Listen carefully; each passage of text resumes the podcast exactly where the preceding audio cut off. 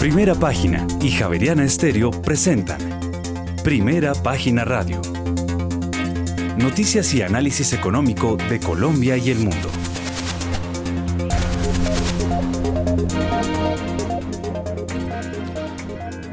Muy buenos días, son las 6 de la mañana y dos minutos. Bienvenidos a una nueva emisión de Primera Página Radio. En este miércoles 5 de octubre del año 2022 tendremos todas las noticias y el análisis económico de Bogotá, Colombia y el mundo hasta pasadas las 8 de la mañana. Bajo la dirección de Héctor Mario Rodríguez y Héctor Hernández, hoy presentamos la ponencia de la reforma tributaria para primer debate. Va con 96 artículos, 27 más de los que traía el texto original.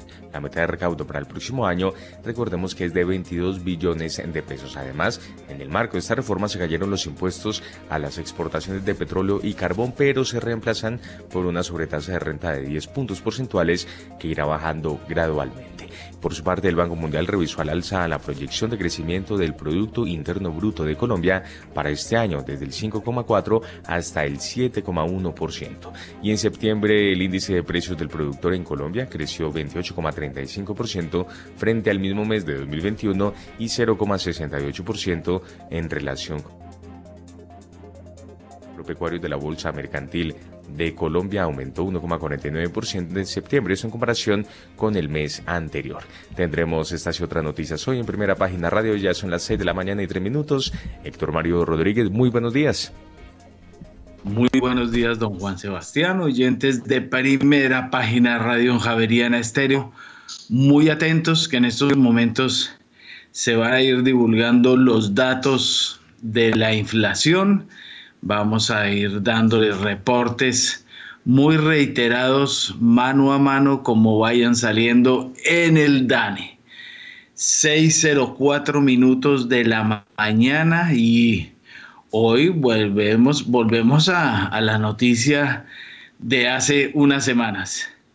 Vuelve otra vez don Elon Musk a ofertar por Twitter 44 mil millones de dólares, lo que quiere decir que la demanda de Twitter presentada contra Musk se retire eh, o se suspenda mientras dura esta nueva OPA.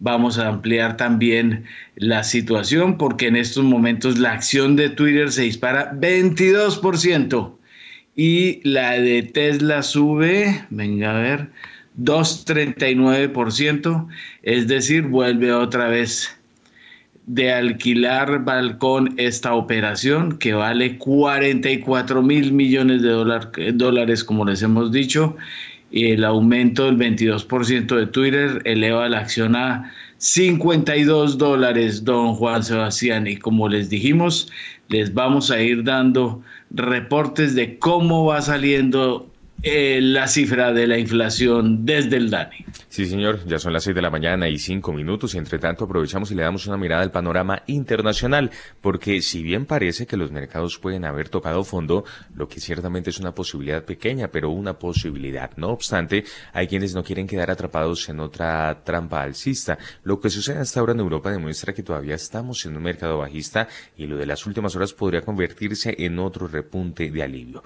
Vuelven hoy las caídas que se producen después de que los débiles datos de empleo de Estados Unidos ayudaron a impulsar las expectativas de los inversores de que la Reserva Federal podría comenzar a retroceder en una serie reciente de aumentos de las tasas de interés, lo que posteriormente dio un impulso a las acciones en Wall Street. Mientras tanto, las acciones asiáticas también subieron cuando el mercado de Hong Kong reabrió después de un feriado. El sector de las criptomonedas cotiza con subidas esta mañana. El Bitcoin cotiza sobre los 20 mil dólares y el Ethereum ya roza los mil 300 dólares. Pero Héctor Mario también muy atentos a la cotización del café de Estados Unidos durante estos días que hoy se mueve sobre los 2 dólares con 17 centavos la libra. Mil gracias, don Juan Sebastián. Pues eh, lo que está sucediendo y ya sale el primer datico. Inflación de alimentos en septiembre fue de 1,61. Otra vez por encima de lo esperado. Los analistas el mercado en promedio eh, esperaba que los precios de los alimentos durante agosto de 2022 hubieran variado 1,45%, pues el dato fue de 1,61, lo que augura que el dático que está por salir de inflación va a ser más elevado de lo que se pensaba. Bueno, a esta hora ya tenemos a nuestros analistas invitados. Ya se unió, por ejemplo, Juan Manuel Quintero, actualmente el gerente general de Precia, proveedor de precios para valoración. Antes Infobalmer, economista de la Universidad de los Andes, con un MBA de la Universidad de Liverpool. Juan Manuel, como siempre, bienvenido. Rebote técnico, apenas eh, lo que viene sucediendo, porque ya Europa otra vez pinta de rojo o vamos a estar en esta volatilidad todavía mucho tiempo. Héctor Mario, buenos días. Muchas gracias nuevamente por la invitación. Un saludo a la mesa, a los oyentes de primera página. Hombre, pues la verdad es que los, eh, los mercados o los especuladores están reaccionando a cualquier rumor o cualquier idea de buenas noticias que se pueden tener. Eh, la subida de los días recientes de las acciones son básicamente por una idea que se ha formado de que, de que eventualmente la Fed pueda darle un respiro a, los, a, los, a las subidas, pero pues esto sin que haya todavía suficiente evidencia de que efectivamente hay una recuperación o un control de la inflación. Em, y creo pues que aquí estamos en las mismas en este momento. También teníamos la semana pasada, veníamos de una subida fuerte de los test eh, y aquí pues viendo la noticia pasar, vamos a ver, la semana pasada se eh, había como que tocado máximo eh, en general los bonos del gobierno colombiano en tasa. Esta semana vemos una pequeña recuperación a diferentes plazos. El los que más se han recuperado son en plazos de más corto plazo, eh, hasta 20 puntos, perdón, hasta 10, eh, hasta 10 eh, años de plazo hemos tenido caídas importantes. Sin embargo, pues con lo que usted está diciendo y ahí esperando, muy expectantes de lo que pueda pasar con la noticia de la inflación y aquí estamos pues como muy pendientes de eso. Yo creo que eso va a marcar el mercado. Pero para responderle su pregunta, eh, están buscando buenas noticias los inversionistas, básicamente, y al no encontrarlas, pues cualquier rumor, cualquier cosa, de eso se pegan para darle para arriba a los índices. Hoy están corrigiendo eh, a la apertura los futuros de Wall Street, em, mostrando que efectivamente se necesitan buenas noticias de verdad antes de, de poder tener una recuperación em, profunda. Gracias, Juan Manuel. Pues ya son las 7 de la mañana y 9 minutos. Y hasta ahora vamos a revisar entonces cómo andan los mercados en el mundo. En primera página radio, las bolsas del mundo. Y las acciones de Asia subieron por los compradores de gangas que fueron impulsados por Wall Street. El sentimiento en toda la región también se vio impulsado por los débiles datos manufactureros de Estados Unidos, lo que aumentó las esperanzas de una postura más suave sobre las tasas por parte de la Reserva Federal y por el cambio de sentido de Gran Bretaña en la eliminación de su tasa impositiva más alta. El Nikkei de Japón saltó 2,96% para registrar su mejor sesión en más de seis meses, ya que los inversores recogieron los pesos pesados y las acciones de crecimiento después de que Wall Street cerrará con fuertes alzas este martes. El Topix más amplio saltó 3,2% en su mayor ganancia diaria desde el 10 de marzo. El índice de referencia de Corea del Sur avanzó más del 2,5% en su mejor día en tres semanas, liderado principalmente por las ganancias en los fabricantes de chips de peso pesado. Nos vamos para Europa porque allí sus eh, principales bolsas caen por la presión de la OPEP tras una alza acumulada en tres días de más del 5%. Los últimos datos de la balanza comercial de Alemania, que mostraron una reducción del superávit del país pesaron sobre la confianza en Europa. El saldo de exportaciones e importaciones de la mayor economía del continente se situó en 1.200 millones de, euro, eh, de euros esto en agosto frente a los 3.400 millones de euros de julio. Las exportaciones a otros países de la Unión Europea desde Alemania también se contrajeron. Los mercados bursátiles europeos caen este miércoles ya que un traspaso positivo de Wall Street y Asia perdió algo de fuerza mientras que la atención de los inversores se centraba en una serie de datos en la eurozona y Estados Unidos que se publicarán durante esta sesión.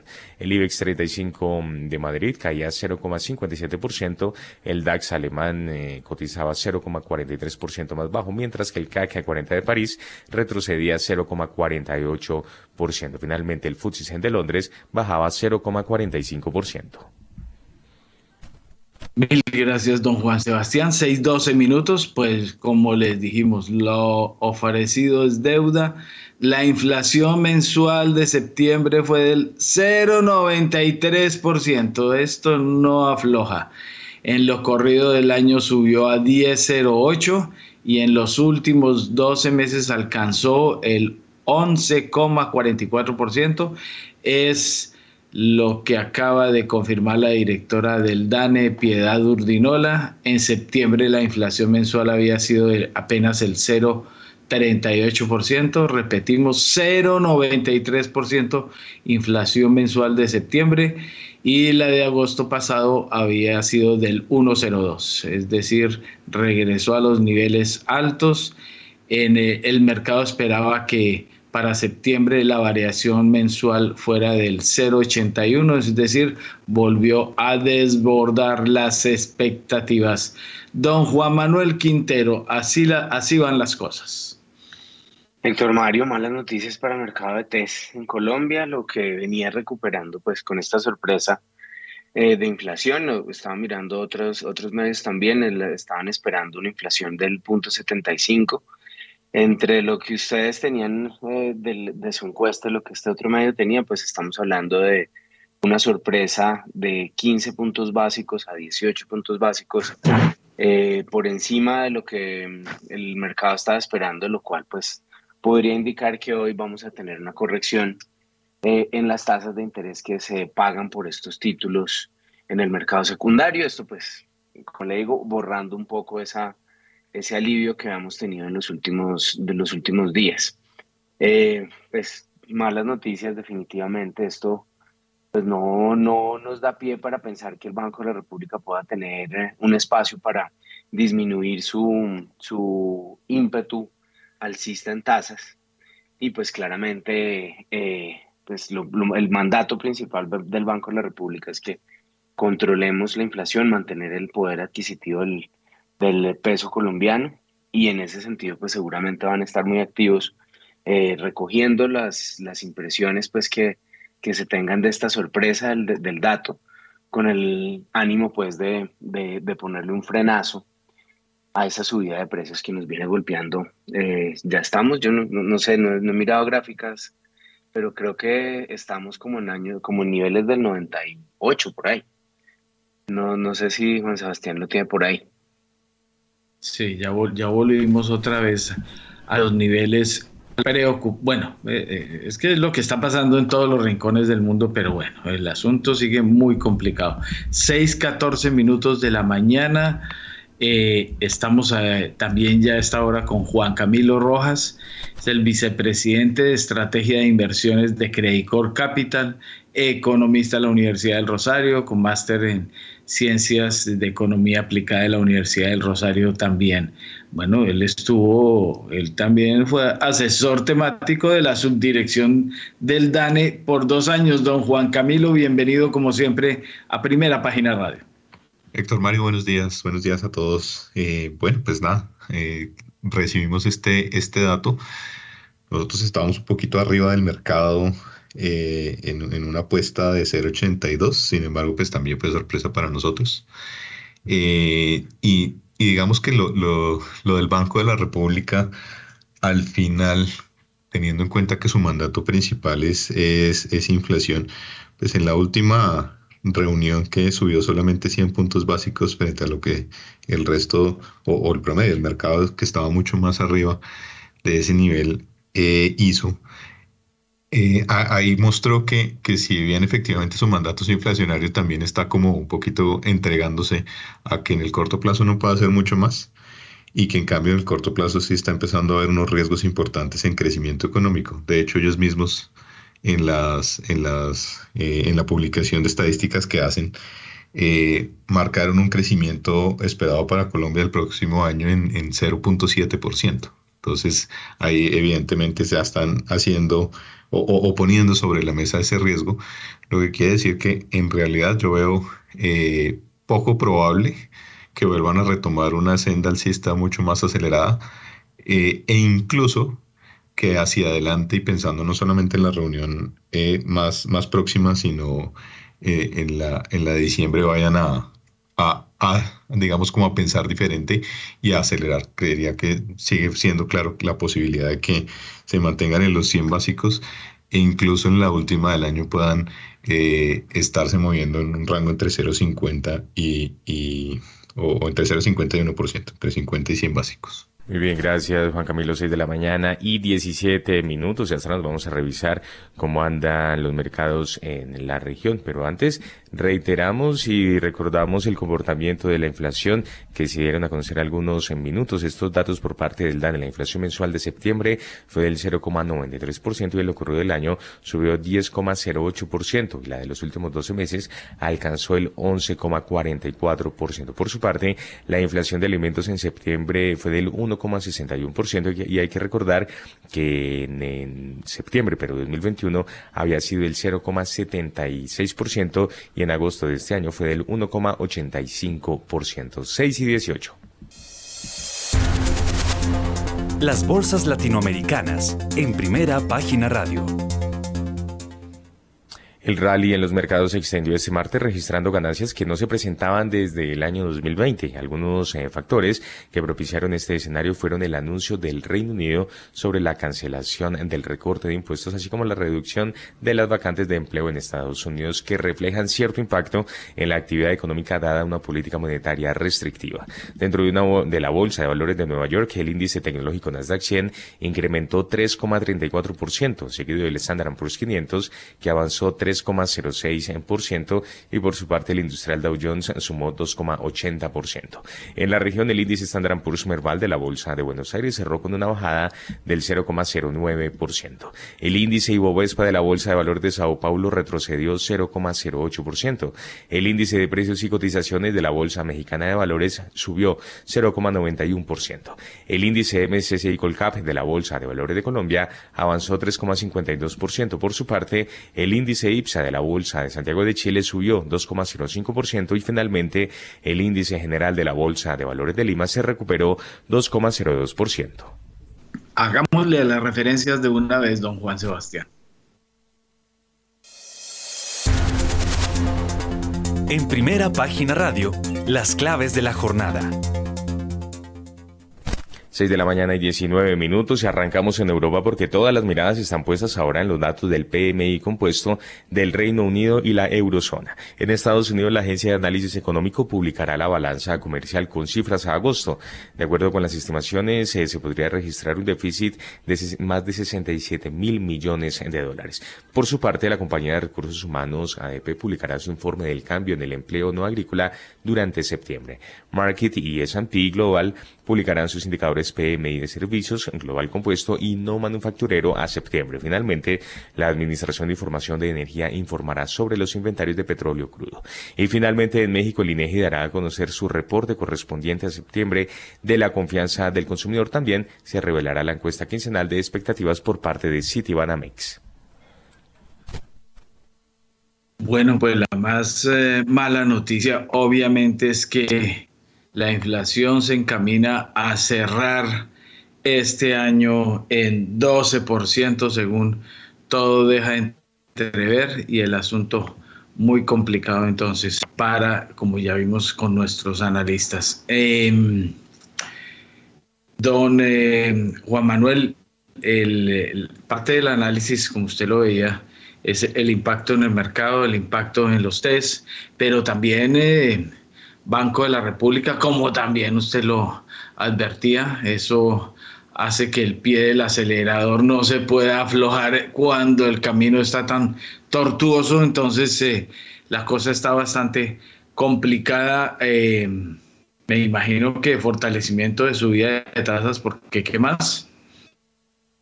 Sí, ahora, el, claramente el banco ya está con una expectativa o el mercado está esperando que el banco venga, continúe subiendo tasas. Yo creo que sí hubo una sorpresa en la última reunión porque el mercado ya había descontado en gran medida una subida de 150 puntos básicos y esta es la segunda vez y en el mismo año en la que el Banco de la República sorprende, entre comillas, porque pues aunque este no era tanto el consenso, pero sorprende a los analistas subiendo menos de lo que el mercado ya había descontado. Entonces, eh, lo hizo unos meses atrás, lo hizo esta vez nuevamente. Em, aquí lo que, lo que pues, debería pasar es que efectivamente se mantengan en la, en la tónica en la que vienen. Yo coincido eh, con lo que se ha hecho acá en la mesa, que efectivamente ver el banco mucho más agresivo, ir a subir 150 o más, pues es, es cierto que no es viable en la medida en que tenemos unos resultados potenciales de crecimiento bastante preocupantes. Em, pero pues yo creo que por el, por el, eh, eh, el bajar la guardia, el disminuir un poco las, las, las, las, ese control monetario, pues no los deja bien parados tampoco. Es cierto que el, que el, em, el problema de crecimiento que tenemos eh, es importante y una subida de tasas pues golpea esa, ese, ese potencial crecimiento en el año 2023, pero nuevamente el crecimiento o el problema que tenemos en el crecimiento tampoco es necesariamente eh, por el impacto monetario. Hay una disminución eh, de, del, de, las expectativas de crecimiento fundamentadas en muchos más factores que no solamente son la, la, parte monetaria. Entonces, sí hay que controlar la inflación. Yo creo que el Banco de la República no se va a ir de ese propósito. Eso es pues está en la Constitución. Eh, no van a hacer tampoco pues subidas mayores a lo que se a lo que el mercado está esperando mantener ese ritmo de 100 puntos básicos en la próxima reunión es lo que yo siento que es más viable pero efectivamente mientras tanto el mercado de test que había tenido nuevamente repito un respiro la semana pasada se empieza a golpear nuevamente esta se va a empezar a golpear nuevamente estos días porque va a tener que recoger sobre todo en la parte corta de la curva vamos a tener que recoger esas disminuciones de tasas que se vieron de la semana pasada a esta semana. 15 eh, a 17 puntos básicos, eh, pues eso es lo que había recogido, entonces podríamos estar viendo esos, esos niveles nuevamente. Eh, yo creo que igual, pues el, el, dólar se ve muy afectado principalmente con lo que vaya a pasar con el, con el petróleo.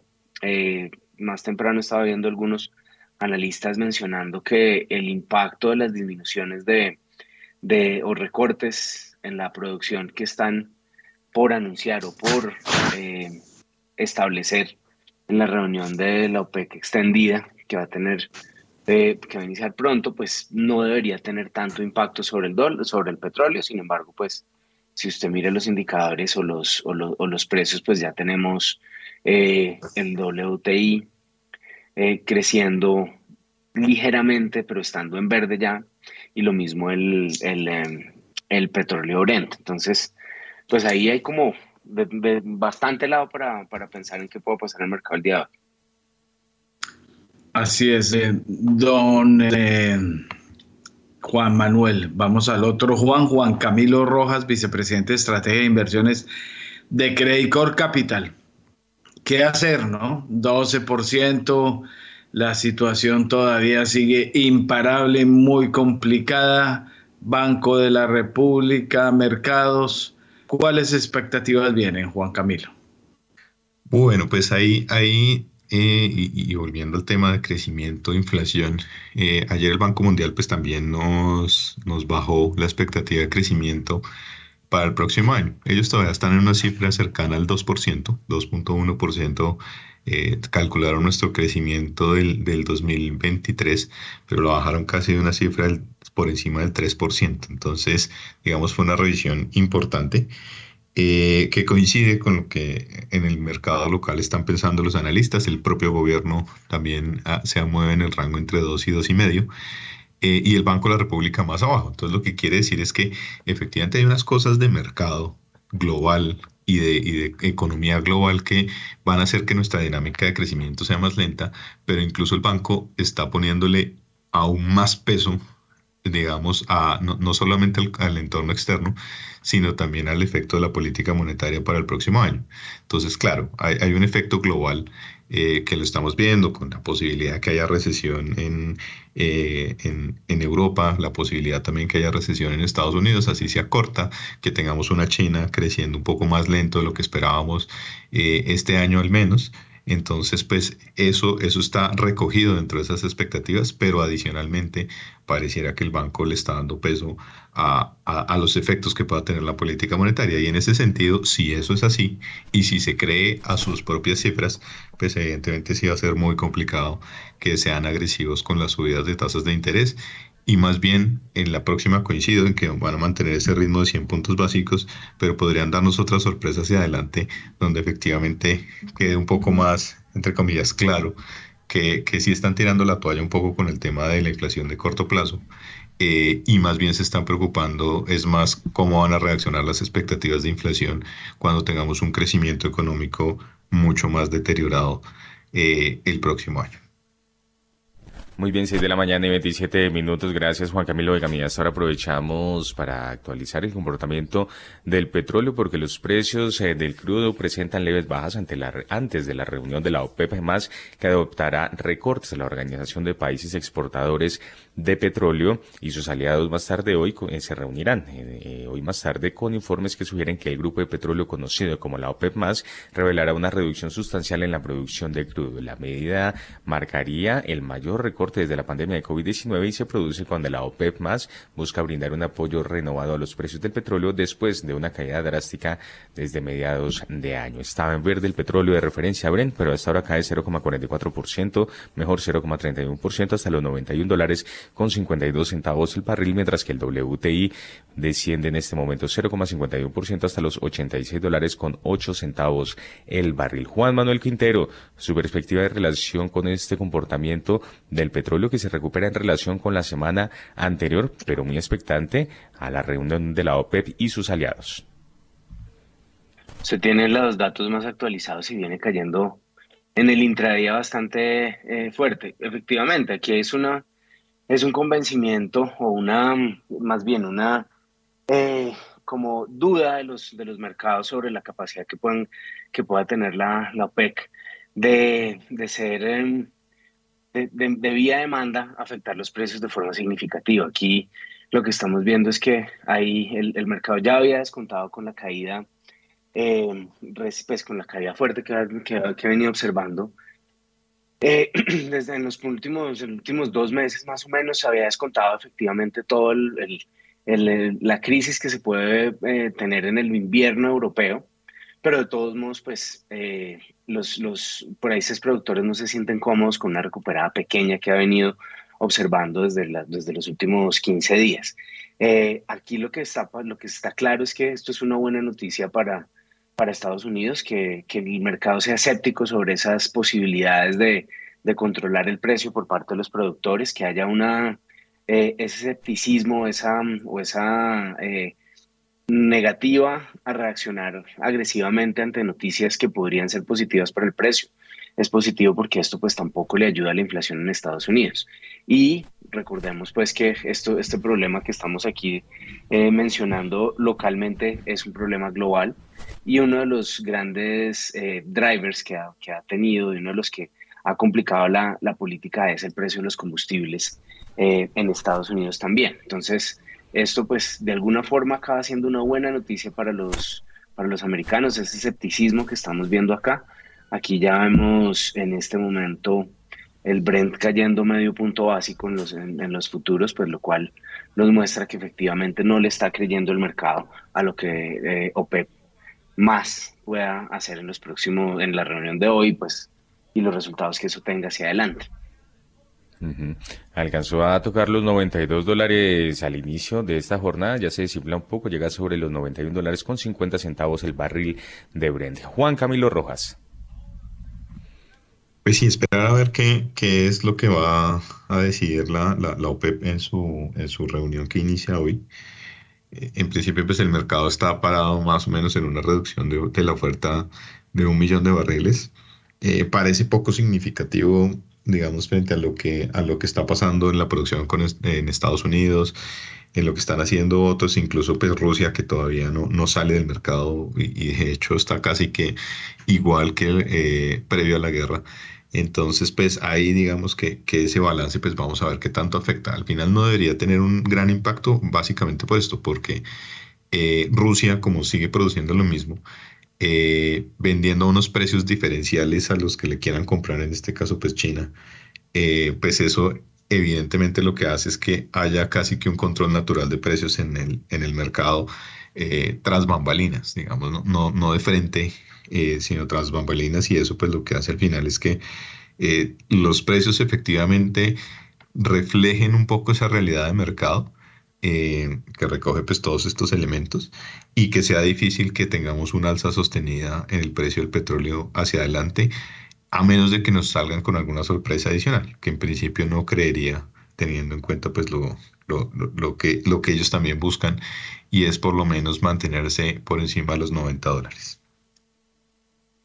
Muy bien, gracias Juan Camilo. 6 de la mañana y 32 minutos y aterrizamos en Colombia porque nos vamos a dedicar en detalle a hablar acerca de la ponencia de la reforma tributaria que ya está lista. Sin embargo, antes eh, actualizamos y qué más datos se conocen. Daniel Támara con los muy buenos días en relación con esta publicación que está dando a conocer el DANEN de los datos del índice de precios al consumidor correspondientes al mes de septiembre. Eh, pues Juan Sebastián, eh, buenos días. Primero que todo, a usted y a todos los oyentes, pues efectivamente eh, la variación del índice de precio al consumidor en septiembre volvió a sorprender las expectativas que tenía el mercado con una variación de 0,93%. El mercado está esperando algo más cerca de 0,8%, con un aporte más que significativo de la inflación de alimentos que tuvo una variación mensual de 1,61%, aportando 31 básicos, es decir, prácticamente una tercera parte de lo que fue el resultado de la inflación en septiembre. También el, grupo de bienes y servicios para el hogar tuvo una variación importante de 1,65%, sin embargo, su contribución fue 7 básicos. El grupo eh, de vivienda tuvo una variación de 0,57% y su aporte fue de 18 básicos al resultado de la inflación eh, de septiembre. También eh, se tiene que prendas de vestir y calzado tuvo una variación de 1,33% y contribuyó con 4 básicos. Bienes y servicios servicios diversos tuvo una variación de 1,21% y aportó 6 básicos, bebidas alcohólicas y tabaco una variación de cerca de 0,46% y contribuyó con un básico, entre otros grupos eh, en, esta, en este resultado de la inflación de septiembre. Pero me parece que la noticia es que nuevamente los alimentos fueron el terror de la inflación, jalonaron el resultado desde septiembre de 2022, que estuvo pues nuevamente por encima de lo que estaba esperando el mercado. Muy bien. Oígame, Juan Camilo, este dato que nos acaba de revelar Daniel Tambra, una tercera parte aportó el sector de alimentos a la variación mensual del IPC. ¿Esto qué significa, qué representa este gran aporte del sector de alimentos a este dato de inflación? Es, bien, es bien relevante y sobre todo cuando uno piensa que eh, el, aporte obviamente general al a la, inflación fue de, casi un tercio de lo que fue la inflación total, pero cuando uno se va a los ingresos bajos, eh, esto puede ser incluso más representativo. O sea, digamos, el, golpe pues, se, puede sentir mucho más en la medida en que los ingresos son más bajos, porque ahí digamos que eh, el, gasto principal se vuelven eh, los alimentos, la vivienda, digamos, como, como este tipo de, de sectores o, o de divisiones que tiene la inflación que han tenido pues las variaciones más intensas. Entonces, eso es lo, lo, digamos, lo llamativo y lo preocupante para, sobre todo para las personas de ingresos bajos, donde los alimentos pues tienen un peso especial y particularmente alto. Juan Manuel Quintero, con el aumento, el aumento de los precios de la gasolina, ¿se podrían encarecer aún más los alimentos? Eh, no necesariamente. Eh, claramente, los, y aquí coincido plenamente con Juan, efectivamente, el golpe sobre, las, sobre los estratos 1 y 2 de la subida de, alimentos, que es la que más contribuye, definitivamente es lo más costoso para esto. Que suba la, la gasolina, pues es un problema para quienes consumen gasolina directamente. Los, los, el transporte de alimentos eh, tiene un impacto sobre esto, pero acuérdense que los fletes que es la vía por la cual los, los alimentos se ven golpeados cuando hay variaciones en la inflación, obedecen oferta y demanda. Entonces, a menos de que haya habido una excesiva necesidad pues, de, de transportes, los fletes no deberían verse, eh, verse afectados y por esa vía no debería tener un impacto hacia adelante superior a, eh, en la inflación de alimentos. Pero, ojo, si es, si es muy eh, costoso para quienes pues no están tanto en, en el consumo de los otros, eh, como quienes no van a restaurantes y hoteles, quienes no van a, todas esas otras cosas que aparecen en la canasta del DANE, pues la inflación eh, de alimentos es lo que más les golpea. Y, y, con eso en mente, pues es, es, es que efectivamente se tiene que pensar en, la, en, en, hacia dónde se tiene que llevar la política monetaria. Efectivamente, una, un crecimiento continuo de, de, la inflación es muy costoso para, para el país. Eh, y aunque es, es, es, dudoso que tanto pueda afectar eh, la política monetaria sobre inflación de alimentos directamente, pues hay, unas, hay, una, hay una expectativa de que efectivamente se tomen medidas para tratar de, de, controlar esta inflación. Esto puede ser, esto acaba eh, siendo un problema muy serio y estaba mirando el, el, dato que quería confirmarle, efectivamente desde 1999 no teníamos una inflación, desde abril 99, del 99 no teníamos una inflación eh, por encima del 11 eh, y tanto que tenemos en este momento. Es un, es un momento que realmente nos tiene que preocupar porque pues esto está salido bastante. Gracias, Juan Manuel. Óigame, Daniel, eh, ¿cuál es eh, la meta de inflación del Banco de la República? Pues Juan Sebastián, la meta de inflación del Banco de la República es 3%. Mm. Ya eh, el gerente del banco ha dicho pues que esa meta obviamente no se va a cumplir este año, tampoco se va a cumplir el próximo año y la aspiración es a que se llegue a cumplir en el 2024. El pronóstico del staff del emisor para este año estaba en 9,7%. Seguramente esa cifra tampoco se va a cumplir porque la inflación a final de año podrá estar mucho más cerca del 12%. Eh, y para el próximo año eh, las, las cuentas que tenía el staff también era de una inflación cercana al 5,6%, pues habrá que ver qué tanto se diluye la inflación el próximo año, teniendo en cuenta pues que la base de comparación de este año es relativamente alta.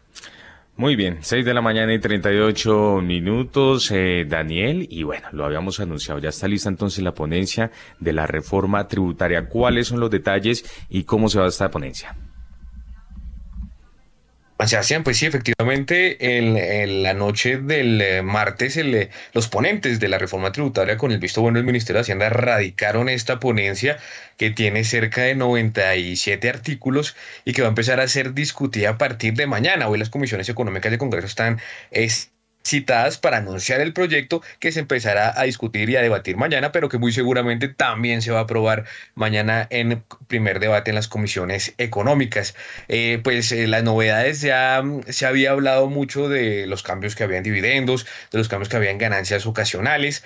Ayer se confirmó que el monto para el primer año va a ser un poco inferior a lo que prefería, a lo que estimó el gobierno en un principio, que era de 25 billones de pesos, no va a ser 25 en el primer año, sino de 22 billones de pesos, más que todo explicado por una gradualidad en, la actualización de los patrimonios que, dejó el gobierno en la tributaria y por eso es, aspira a que en estos eh, cuatro años ese recaudo suba gradualmente a los 25 billones de pesos. Recordemos que el gobierno también aspira a recaudar otros 25 billones de pesos una cifra cercana por cuenta de la mayor eficiencia de la DIAN.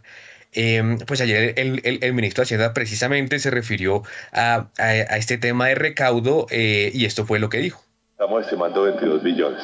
Es no, me parece que es una buena cifra, pues obviamente es un poco menos la que había previsto el gobierno, pero eso se pasó aumenta gradualmente eh, hasta llegar a 25 en el año, el, último año de gobierno. Pero además eh, hay el, el, efecto adicional que son las, eh, los efectos de la lucha contra la evasión y el fortalecimiento de la DIAN, que a nuestro juicio dan por lo menos lo mismo en términos de recaudos. Debo decir, celebrar además una cosa. Con esta reforma, por fin Colombia alcanza la tributación como porcentaje del Producto Interno Bruto de un país latinoamericano. Colombia siempre ha estado por debajo de los países latinoamericanos en materia de recaudos tributarios. Ahora, por fin, Colombia va a llegar al estándar latinoamericano. Seguiremos un poco distantes del de la OECD.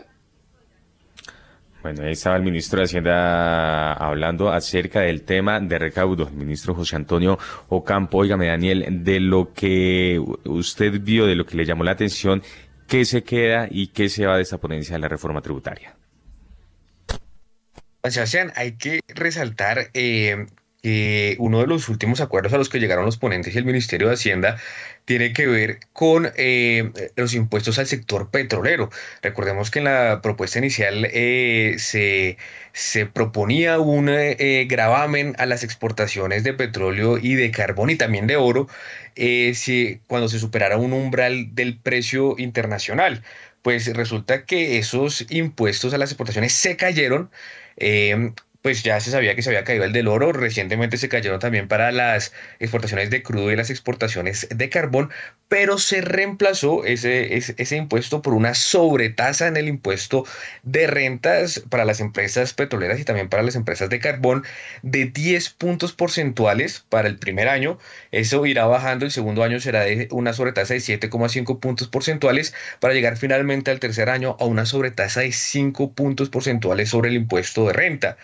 Eh, se había hablado de que se iba a, a, eliminar la, la, propuesta de no deducibilidad de las regalías, pero finalmente se dejó, entonces no habrá deducibilidad de, de, regalías para este sector. Recordemos pues que ya se había hablado de que en el impuesto a las, en, en, el, en, las ganancias ocasionales más bien se iba a mantener la cédula independiente con un aumento en la tarifa de 10 a 15%. En el caso de rifas, eh, bueno, de, de lotería y de chance, la tarifa quedó en 25%.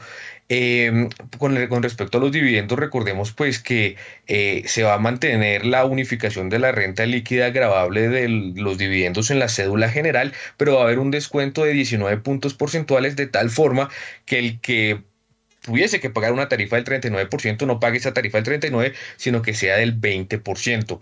Eh, en el impuesto al patrimonio, obviamente, eh, como ya se había dicho, quedó una tarifa del 0,5% para los patrimonios eh, superiores a los 3 mil millones de pesos y hasta los 5 mil millones, por encima de 5 mil millones y hasta los 10 mil millones que una tarifa de 1% y por encima de 10 mil millones que una tarifa del 1.5%, que esa de 1.5% será temporal eh, por cuatro años y después pues quedará eh, con la tarifa del 1%. Eh, en primer se eliminaron los impuestos a las exportaciones de, petróleo y carbón y se reemplazaron por dos normas. Se restableció que había sido en primera instancia, digamos, eliminado y el, el impuesto a la no deducibilidad de regalías entonces vuelve a haber no deducibilidad de regalías, pero eh, eh, para el impuesto a las exportaciones eh, se reemplaza por, por un impuesto a, alguna sobretasa, el impuesto de, de, de renta, las empresas petroleras y carbón, que equivale al 10% el primer año, 7.5% el segundo y 5% en el tercero. Muy bien, pues ahí estaban de nuevo las declaraciones del ministro de Hacienda José Antonio Campo hablando acerca de esta, de estos movimientos en relación con la caída de los impuestos a exportaciones de petróleo y carbón y otros detalles. Juan Manuel Quintero, estas dos primeras eh, reacciones en relación con esto que ya decía el eh, ministro de Hacienda José Antonio Campo y nos ayuda a ampliar Daniel Támara. El tema de recaudo por un lado y por supuesto eh, estas modificaciones que se hicieron en relación con algunos sectores en relación con lo tributario. Pues es una buena, como una buena señal del ministro que efectivamente esté tranquilo con que se haya bajado del 25 al 22 en el primer año.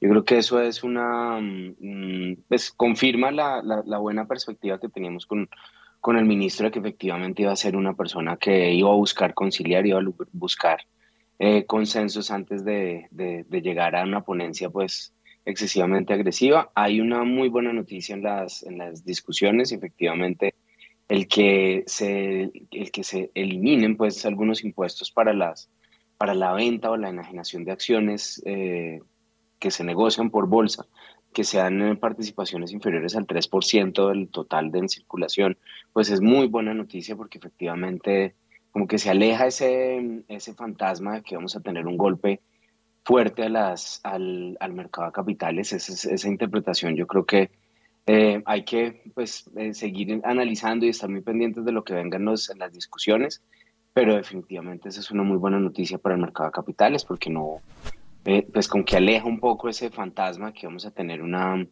una reforma que va a matar la negociación de acciones en, en Colombia. Creemos pues que eso no va a ser el caso de acuerdo con lo que em, ustedes publicaron el día de ayer sobre lo que se iba a incluir en la ponencia y pues creo que eso le da un impulso a a muchos negocios que han empezado o que nacieron desde hace un par de años eh, de generar oportunidades para las personas naturales a operar en acciones directamente, sin, sin tener ese impuesto que, eh, sin tener el impacto que el impuesto que se había propuesto inicialmente tendría, pues podemos mantener una, un optimismo sobre el potencial, eh, la potencial recuperación de las acciones en Colombia hacia adelante. Muy bien, Juan Camilo Rojas. Pues en principio, digamos que la, cifra de 22 billones pues parece estar eh, bien encaminada eh, y de que no vaya a haber más cambios al final en, en, dentro de las discusiones que haya en el Congreso, dado pues todo lo que se ha hecho en términos de, de, buscar los mayores consensos posibles en, en el, a partir del texto original eh, publicado pues, por el Ministerio de, Hacienda o propuesto por el Ministerio de Hacienda.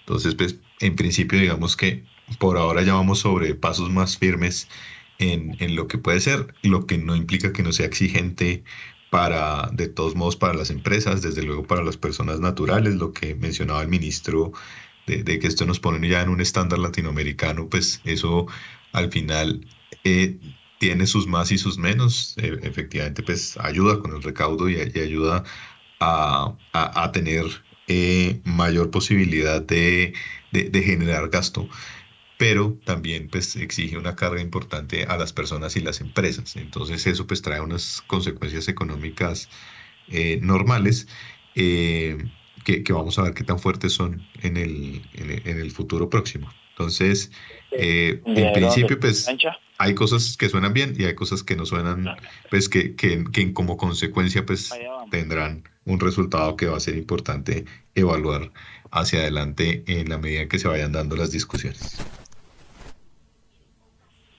Bueno,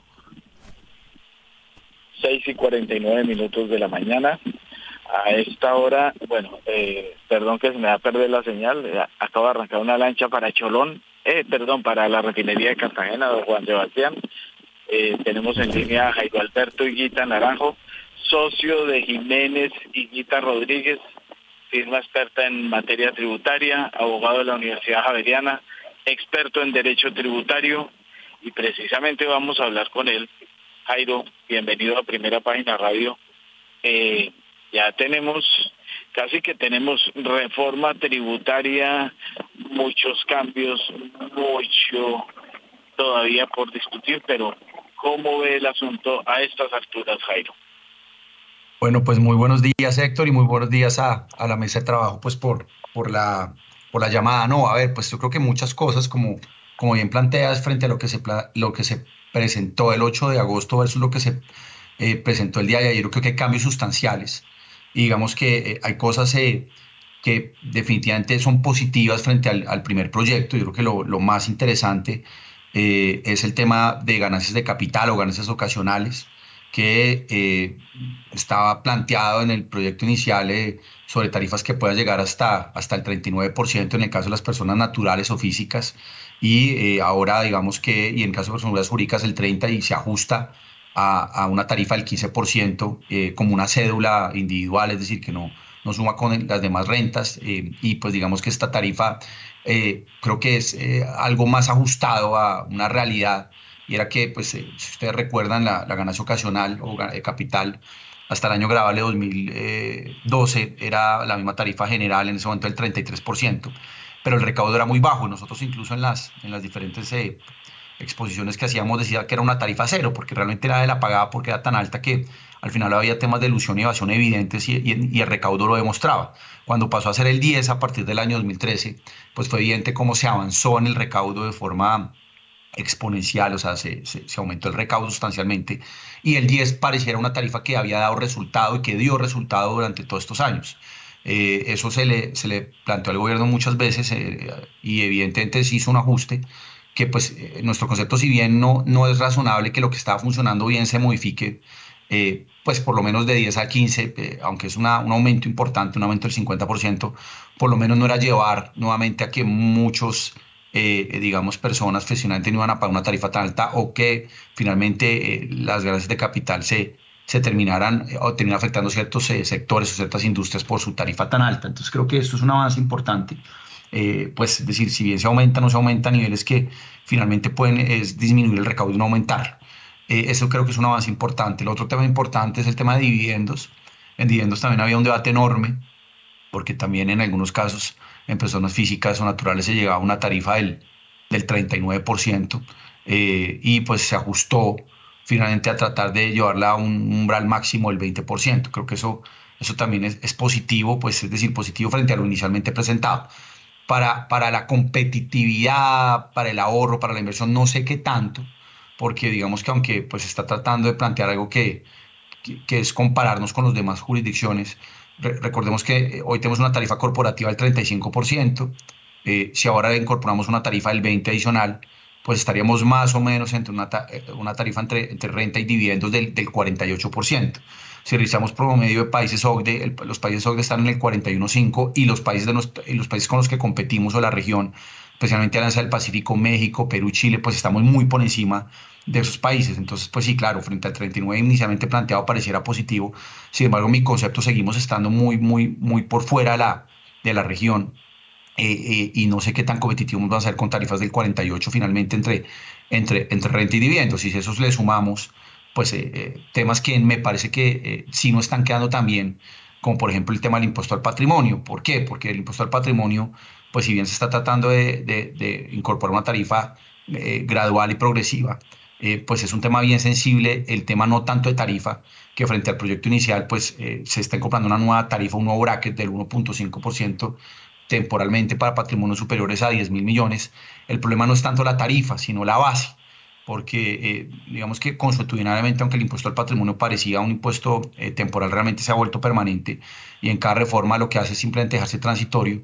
En esta reforma lo que se hace es dejar eh, permanente y un tema transitorio de tarifa del 1.5 a partir de 10 mil millones, pero como digo, el problema de, fondo delicado es el tema de la base. ¿Por qué? Porque lo que está diciendo la, el, proyecto es que para efectos de integrar la base del impuesto al patrimonio en, las, en, los contribuyentes de este impuesto, pues se, se está planteando una base sobre eh, acciones a valor intrínseco contable. Es decir, que si yo tengo eh, una participación en una compañía y esa participación en esa compañía que eh, históricamente le incorporaba al costo, es decir, el costo fue lo que pagué, lo que yo aporté a esa compañía, lo que está diciendo la reforma es que no solo es lo que yo aporté, sino las valorizaciones, es decir, los reconocimientos contables que esa compañía ha obtenido a lo largo de su eh, vida y en consecuencia pues eh, la base de impuesto al patrimonio se está eh, aumentando con ganancias no realizadas, con utilidades no incorporadas al patrimonio del contribuyente.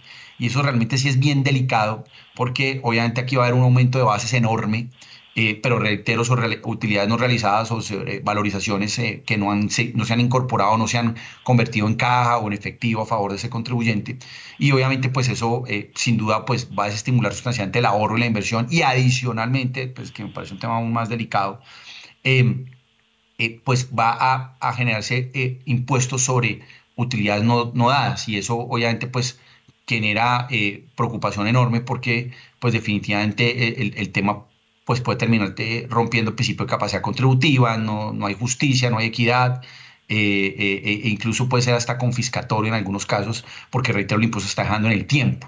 Se está haciendo un tema de transición diciendo que solo se incorpora el valor intrínseco 25%, 50%, 75% y 100%, o sea, sea gradual, 23-25% del intrínseco eh, contable, 24 el 50, 25 el 75 y, a partir del 26 el 100, pero reitero, sobre valoraciones no, no, realizadas. Y, obviamente esto también va a afectar sustancialmente, según los estados financieros de las compañías, porque esto va a llevar a que muchos contribuyentes, muchas empresas traten de ver cómo eh, ya la valoración de su compañía o el reconocimiento contable de su compañía, pues lo ajusten al estándar más bajo posible dentro de, obviamente, eh, eh, los principios contables, pero pues obviamente no van a buscar dar la, la, eh, la, la de desempeño mayor, porque pues obviamente esto va a traer como consecuencia un impacto en el impuesto al patrimonio. Entonces digamos que em, pues aquí no quiero alargarme, hay muchos temas más, pero esto creo que son tres temas y muy importantes de, de, este proyecto de reforma tributaria que, que, hoy pues inicia la ponencia o la discusión en, primer debate.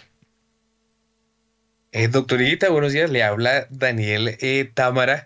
Eh, bueno, retomando un poco lo que nos acaba de contar, el Ministerio de Hacienda hace unos días sacó un, análisis donde mm, decía que prácticamente todas las, las, estimaciones o los supuestos que se habían hecho con respecto a cómo aumentaba la tributación con la reforma tributaria estaban un poco inflados, puesto que la tarifa efectiva iba a subir del 25 al 29% y no a niveles de, del 60% que alcanzó a hablar la Andy. Eh, con respecto, doctor Higuita, no sé si vio eh, ese cálculo del Ministerio de Hacienda y en qué no está de acuerdo o qué comparte con ese cálculo que, hizo el gobierno. Eh, no, pues sí, muy buena pregunta y sí, tuve la oportunidad de revisarlo. Yo, creo que dos cosas. Una, eh, y, lo digo muy respetuosamente, pero creo que la aproximación no es la adecuada. Una primera es que ese, ese, análisis parte de un supuesto y es que no todas las compañías distribuyen los dividendos. Eh, hoy, si yo no distribuyo todos los dividendos, pues dependiendo de la distribución o no se causa el impuesto a los dividendos. Entonces, digamos, hay una primera tarifa que es la corporativa, que es la del 35%, que esa sí o sí se da. El análisis del Ministerio estatado que hay algunos sectores o algunas industrias que tienen beneficios tributarios y en consecuencia al tener beneficios tributarios, pues la tasa efectiva disminuye, en eso estamos de acuerdo, pero digamos que el, el primer planteamiento es listo, sobre la corporativa puede haber alguna disminución, eh, pero también hay que tener en cuenta que hay unas compañías que también tienen un aumento. ¿Por qué? Porque hay muchos costos y gastos no deducibles del impuesto de renta que aumentan la, la tarifa. Pero digamos que en esa discusión planteamos que en la corporativa pueden tener razón, pero el, el, ministerio está diciendo es que si yo no distribuyo dividendos o no distribuyo todos, pues baja, baja la, la, la tarifa efectiva. Hombre, eso es bien discutible porque pues realmente un inversionista, especialmente un inversionista, no solo en Colombia, sino en el exterior, pues busca maximizar su rentabilidad y su rentabilidad en las sociedades está dada en eh, pues, la distribución de dividendos. Entonces, si yo no incorporo la tarifa eh, de dividendos completa, pues obviamente yo creo que no puedo llegar a una verdadera tasa tarifa efectiva. El, ministerio lo que dice es, mire, yo no, yo no distribuyo todos los dividendos, entonces eso pues también afecta la tarifa efectiva. Pero pues si yo hablo toda la distribución, pues yo tengo que aplicar en ese momento la discusión del 39, que la subía al 60 0.2%. Hoy la discusión es del 20, que la sube al 48%. Entonces, digamos que ese es un, eso es un, un, primer punto que no estoy tan de acuerdo en ese, en, ese tema. Y el otro tema es que, pues, creo que hicieron un análisis aislado, solo tarifa corporativa y dividendos. Y aquí hay que eh, analizar el, el, concepto completo de lo que se denomina, digamos, eh, eh, internacionalmente el government take. Y es que al final, pues yo no solo miro el impuesto a la tarifa corporativa de dividendos, sino los demás impuestos. Y en ese análisis no se incorporó impuesto de industria y comercio, que es un impuesto que grava los ingresos, es decir, un tema bien sensible, especialmente en industrias que tienen alta, alta eh, rotación de, inventarios y, rentabilidades bajas. No se incorporó el, impacto del 4 por mil, o sea, el GMF, que también es otro impuesto que afecta también las transacciones, los ingresos, sin importar realmente si hay capacidad contributiva o no.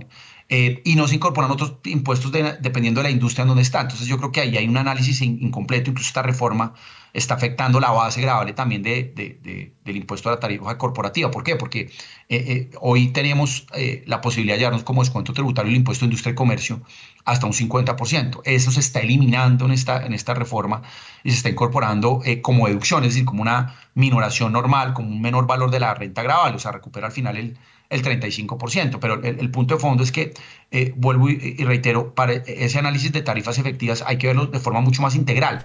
No importa cómo le denomina el impuesto, si es GMF, si industria y comercio, si tarifa corporativa por eh, renta o si tarifa de dividendos, hay que verlo integral. Y ahí digamos que faltó también incorporar otros impuestos que, reitero, en ciertas industrias con alta rotación de inventarios, con rentabilidades bajas y con un volumen importante de ingresos, tienen una tasa efectiva muchísimo más alta. Y a eso obviamente hay que incorporar nuevos impuestos que está llegando esta reforma, impuestos a las exportaciones en el sector de oil and gas, impuestos eh, con puntos adicionales de renta de industrias como la industria extractiva o eh, la, industria eh, o el sector financiero que se está aumentando la tarifa corporativa del 35 al 40. Entonces yo creo que hay que hacer un análisis un poquito más profundo eh, que creo que el gobierno no tuvo en cuenta eh, y hizo un análisis muy centrado solo sobre tarifa corporativa sin incorporar otros impuestos y sin incorporar la distribución de dividendos que es elemental. Y esto finalmente pues tiene otro elemento es el impuesto al patrimonio que el impuesto al patrimonio, pues en un inversionista también tiene un impacto enorme. Y si estamos hablando de un impuesto al patrimonio a tarifas que van desde el 0,5 al 1,5, fuera de eso no solo sobre valores fiscales, sino sobre valores contables, es decir, sobre utilidades no realizadas, yo creo que a mí me parece que hay, elementos que hay que incorporar ese análisis del, ministerio, respetando mucho la aproximación, pero no, no compartiéndolo. Pues doctor Jairo Higuita, le invitamos a que permanezca con nosotros. Vamos a hacer una breve pausa comercial a las 7 de la mañana y un minuto y ya regresamos.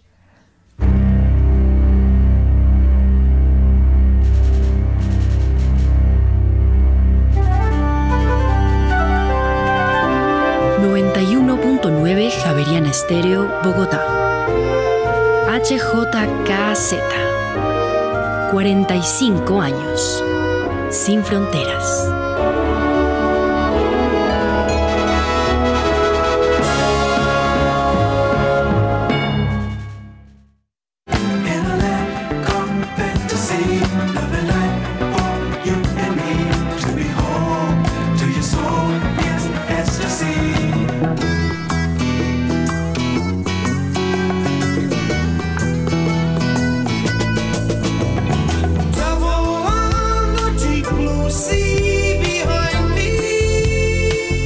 Noches, Javeriana Estéreo, sin fronteras.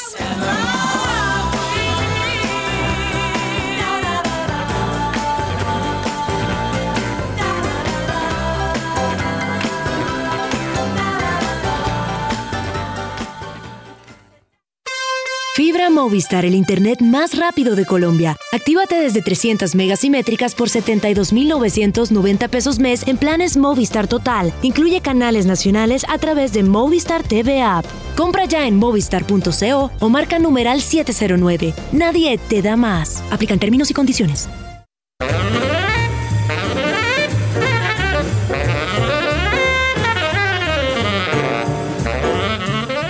La improvisación en el jazz es como perderte dentro de tu propia casa.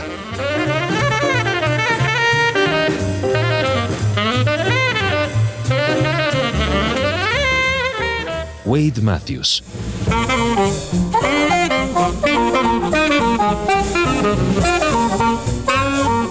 Javeriana Estéreo, sin fronteras.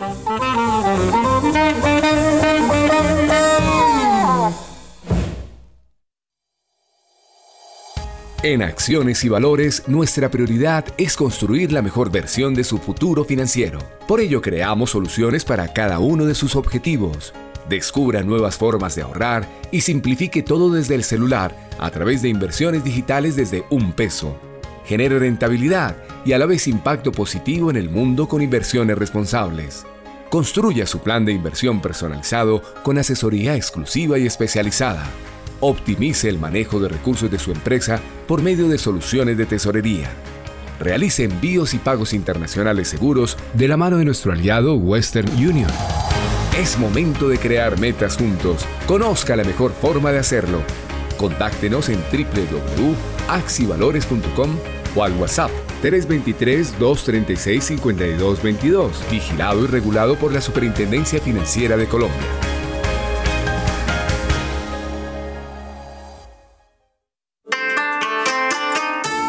Aquí Asia. Su magia, su cultura y la importancia de su economía en el mundo hoy. Voces y sonidos del continente más extenso y poblado de la Tierra en Aquí Asia. Los sábados a las 9 de la mañana. Dirige y conduce Rosa Cárdenas.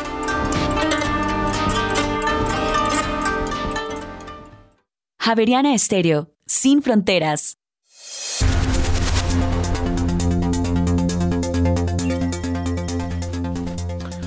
En Colombia ya son las 7 de la mañana y 5 minutos. Continuamos en primera página radio y hasta ahora puntualizamos Información que llega desde Europa porque el índice de gerentes de compras compuesto de la zona euro en septiembre se ubicó en el 48,1 puntos. Cabe recordar que en agosto este indicador fue de 48,9 y los analistas del mercado esperaban una cifra oficial para septiembre de 48,2 puntos. Por otra parte, el y servicios de la eurozona se ubicó en septiembre en 48,8 y el mercado tiene una expectativa de 48,9 y en agosto fue de 49,8 pues en ese momento saludamos y le damos la bienvenida a Nelson Vera, quien eh, fue ex subdirector de ANIF y actualmente está a cargo del seminario Top, Top Monetarios Bancarios de la Universidad de los Andes. Nelson, muy buenos días, muchas gracias por estar con nosotros en esta emisión de Primera Página Radio. Y arrancábamos esta jornada justamente con la publicación del dato de inflación para el mes de septiembre que revelaba el DANE. Y lo recordamos, en septiembre la inflación mensual fue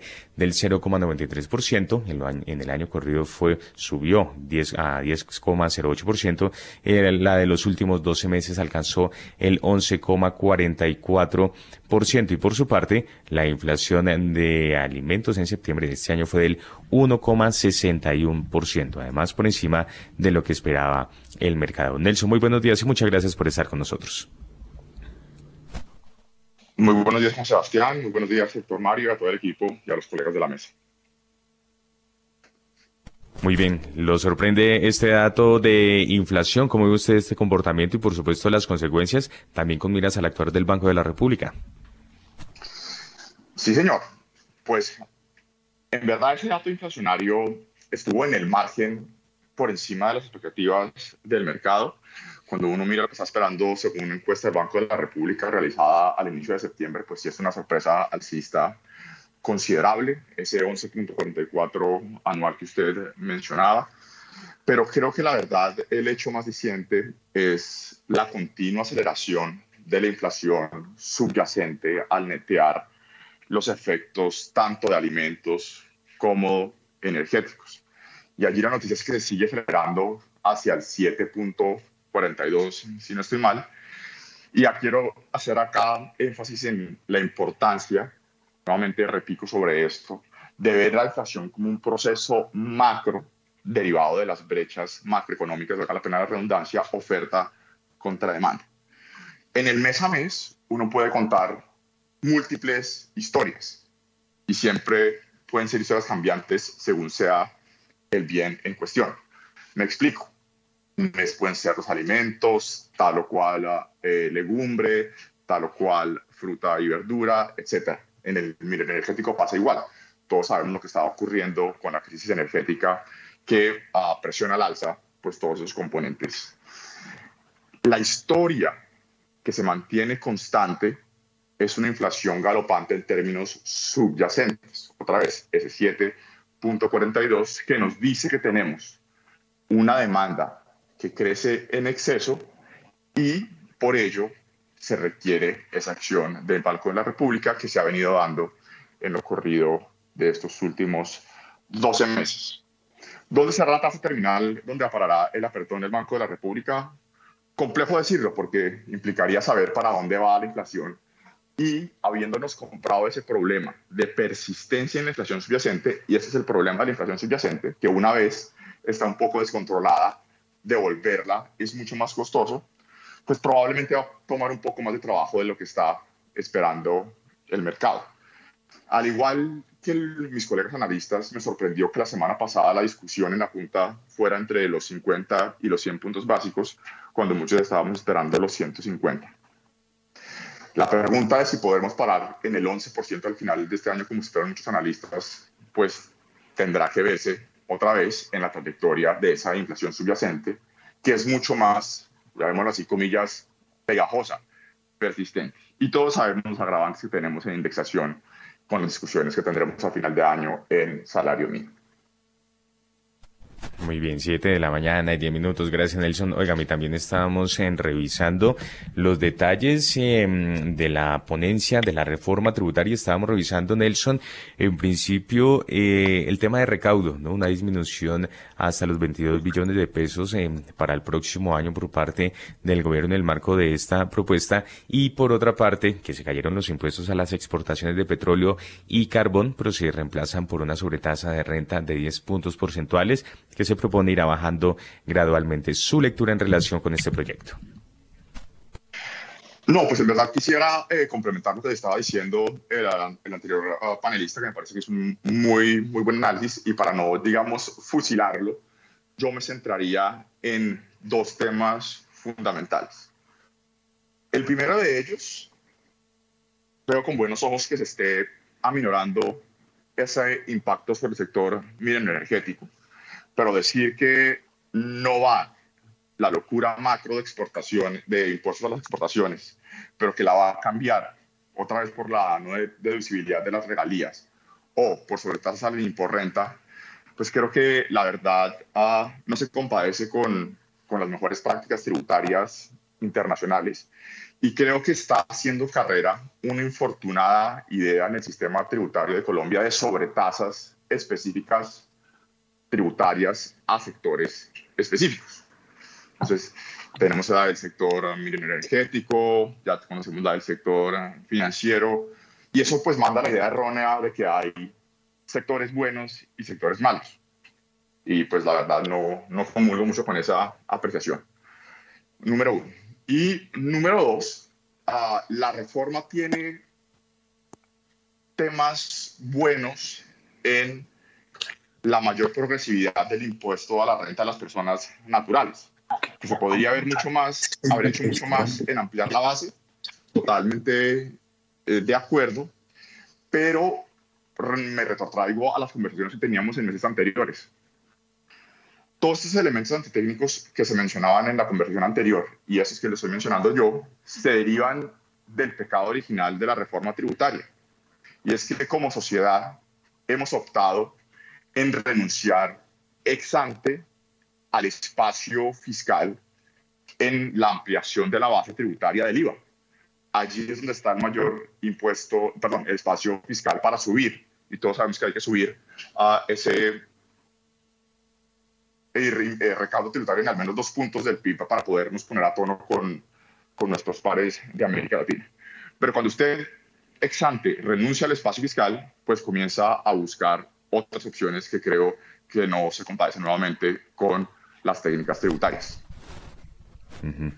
Muy bien, 7 de la mañana y 13 minutos. Los futuros de las acciones estadounidenses apuntan a esta hora una apertura a la baja en Wall Street este miércoles, lo que podría poner fin a un fuerte repunte de varios días para iniciar el último trimestre de este 2022. Si actualizamos entonces hasta ahora comportamiento del petróleo, se recupera el de referencia Brent, llega a 91 dólares con 86 centavos el barril, mientras que el WTI no presenta cambio alguno hasta ahora y se sostiene sobre los 86 dólares con 52 centavos el barril. Daniel. Eh, gracias, Juan Sebastián. Eh, doctor eh, Jairo, Higuita, retomando un poco lo que acaba de decir Nelson, bueno, el tema de que quedaron muchas sobretasas en esta reforma tributaria, una para las hidroeléctricas, otra para el sector financiero, otra para el, el, petróleo y carbón. ¿Eso cómo, digamos, afecta o, o, descuadra la tributación en Colombia? Y digamos también en miras de si va a pasar la revisión de la Corte Constitucional en el sentido pues, de que se está afectando a sectores en, en específico. ¿Qué opinión tiene de eso, doctor Jairo Iquita? Bueno, no, pues varias cosas. Digamos que e, ese es uno de los debates más importantes que se, ha venido dando, es el tema de las industrias altamente rentables. Eh, digamos que en mi concepto, y es un tema ya, mi, mi, mi aproximación o mi lectura desde el punto de vista constitucional, yo creo que eso tiene, eh, digamos, un, alto grado de, dificultad de, que cumpla con los principios constitucionales. Sin embargo, tenemos un antecedente eh, muy complejo y es que eh, ya los puntos adicionales de renta han sido objeto de, demanda ante la Corte en lo que tiene que ver con el sector financiero y la Corte ya en una sentencia, creo que del año pasado, digamos que consideró que era exequible este tipo de, tipo de medidas. Y eso, digamos que como antecedente constitucional, pues hace que muy probablemente el hecho de demandar eh, otro tipo de eh, puntos adicionales de renta en otras industrias, en este caso como el sector de, el minero energético, bueno, en fin, pues creo que hace que probablemente no, no, no salga muy bien librado el tema y finalmente pues probablemente pueda ser eh, constitucional esta disposición, porque la también ha hecho un test bastante rígido del tema de capacidad de configuración del legislador. Eh, de determinar eh, eh, las tarifas del impuesto de renta en, industrias altamente rentables. Entonces, el tema no lo veo fácil constitucionalmente, aunque pues no comparto mucho la, posición en ese momento de la Corte, pero es una realidad que ya es objeto de análisis. Entonces, realmente, pues la probabilidad de que no, no, no sea constitucional el tema, pues es complejo. Ya desde el punto de vista de competitividad y lo que hemos venido comentando de, de hombre, que tan, que también está que ciertas industrias se afecten más que otras, pues ese es un debate muy complejo desde lo económico. Eh, yo creo que eh, ahí pues evidentemente pues se, pierde competitividad, vamos a tener inconvenientes.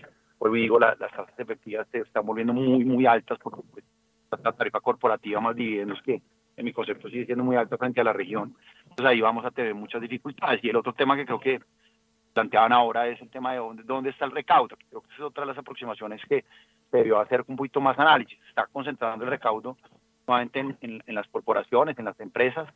Em, esto pues no es un estándar eh, adecuado frente a países OCDE. Saben que la tributación está cargada fundamentalmente en países OCDE en las personas físicas, más o menos el 75, 76% y 25 las, las personas jurídicas. En Colombia es completamente lo contrario, cargada al 80 en las personas eh, jurídicas y el 20 en las naturales. Yo creo que con esto pues va a seguir igual, es decir, toda la toda la, todo este recaudo de los 22 billones iniciales que se puede llegar hasta, hasta 25, eh, de forma más representativa va a estar cargada en, las empresas nuevamente, algo en eh, personas naturales con las modificaciones que se hicieron, tanto en renta como impuesto al patrimonio, pero, pero seguimos eh, finalmente grabando a digamos, al centro de, generación de riqueza que es la, las empresas y, y eso pues no sé qué tan, tan competitivo es nuestro sistema tributario en general del país.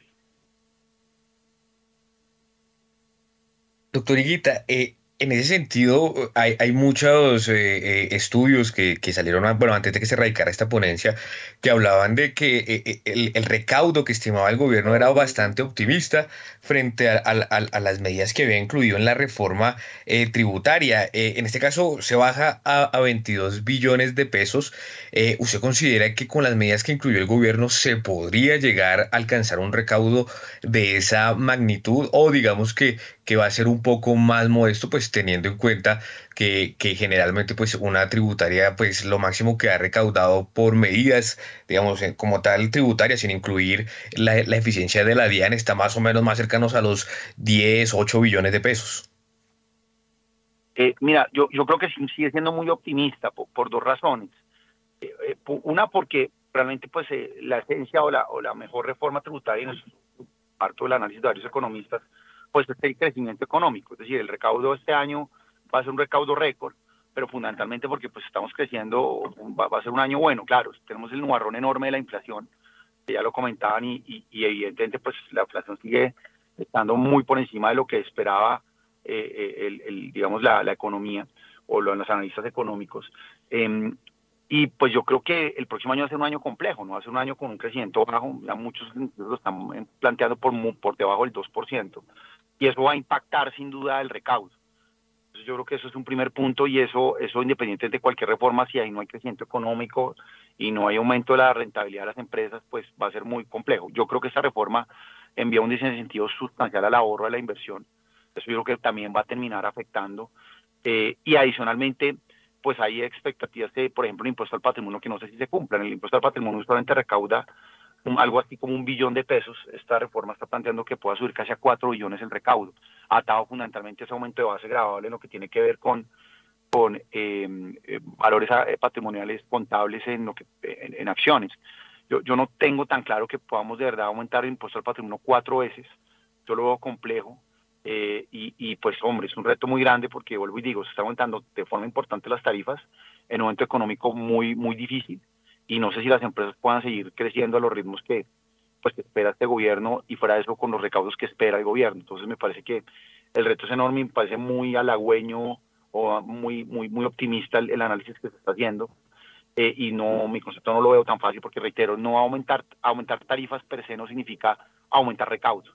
Em, porque pues esto, eh, reitero, tiene que estar acompañado con medidas de política económica que permitan que haya crecimiento y, evidentemente esta, esta, esta, reforma no pues no, no, no, está en consonancia con, con medidas de fomento, sino por el contrario mayor recaudo, eh, pensando en que las compañías van a seguir aumentando o, creciendo a ritmos importantes y eso yo no lo veo tan claro en el, en el mediano y incluso en el corto plazo.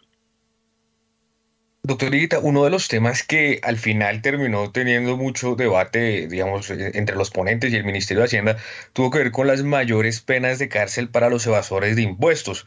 Había una visión que, que, decía que no se podía incluir una tributaria pues, porque la Corte Constitucional podría tumbarla teniendo en cuenta que tienen que ser otras comisiones del Congreso las encargadas de, digamos, legislar sobre la política criminal. Doctor, y en ese sentido quedó como una, una constancia de que se le va a presentar eh, una propuesta al Comité de Política Criminal para ver si se incluyen algunas de esas penas eh, en, la ponencia para segundo debate. ¿Qué tanto eh, esto es viable de incluirlo en, la reforma tributaria y de qué dependería, doctor Guita? Pues a ver, digamos que eh, históricamente las, las últimas dos reformas, la, la, ley 2010 y la 1943 incorporaron, pues dieron ajustes a los tipos penales. Yo, yo estuve revisando esa, el planteamiento que se hizo en, y que quedó la constancia de que no se incorporaron los tipos penales atados a que eh, pues eh, podía haber un riesgo de inconstitucionalidad. Yo, yo creo que era un tema que valdría la pena haber revisado y de pronto haber evaluado si se, tomaba la decisión de, hacerlo. Yo creo que eh, siendo o estar, estando alineados donde, donde está el recaudo, yo creo que el recaudo no sigue estando en, mayores aumentos de tarifas en renta, en dividendos, en eh, ajustes a personas naturales, en, temas de impuesto al patrimonio. el mayor recaudo está en, fundamentalmente en dos elementos, es en, la evasión y en el tema de IVA que estábamos comentando. Es que eh, el tema es muy simple, más o menos este año estamos recaudando unos 220 billones. Eso implica que frente al PIB nuestro que está más o menos en unos 1.200, 1.300 millones, de, eh, billones, perdón, tenemos eh, realmente pues una presión fiscal sobre el sobre el, el, el 17, 18%. El, países de América Latina lo tienen entre el 22 y 23 y OC del 34% de presión fiscal. Eh, para poder llegar a niveles razonables, pues está los 93 billones de beneficios fiscales y los 80 billones de, evasión. y eso nos puede llevar más o menos a una presión fiscal del 30, 32%. ¿Qué está haciendo esta reforma? Simplemente eh, afectando en algo los beneficios fiscales en renta. De los 93 billones, solo 23 billones son renta. Quedan otros 70 billones que son IVA que no se están tocando.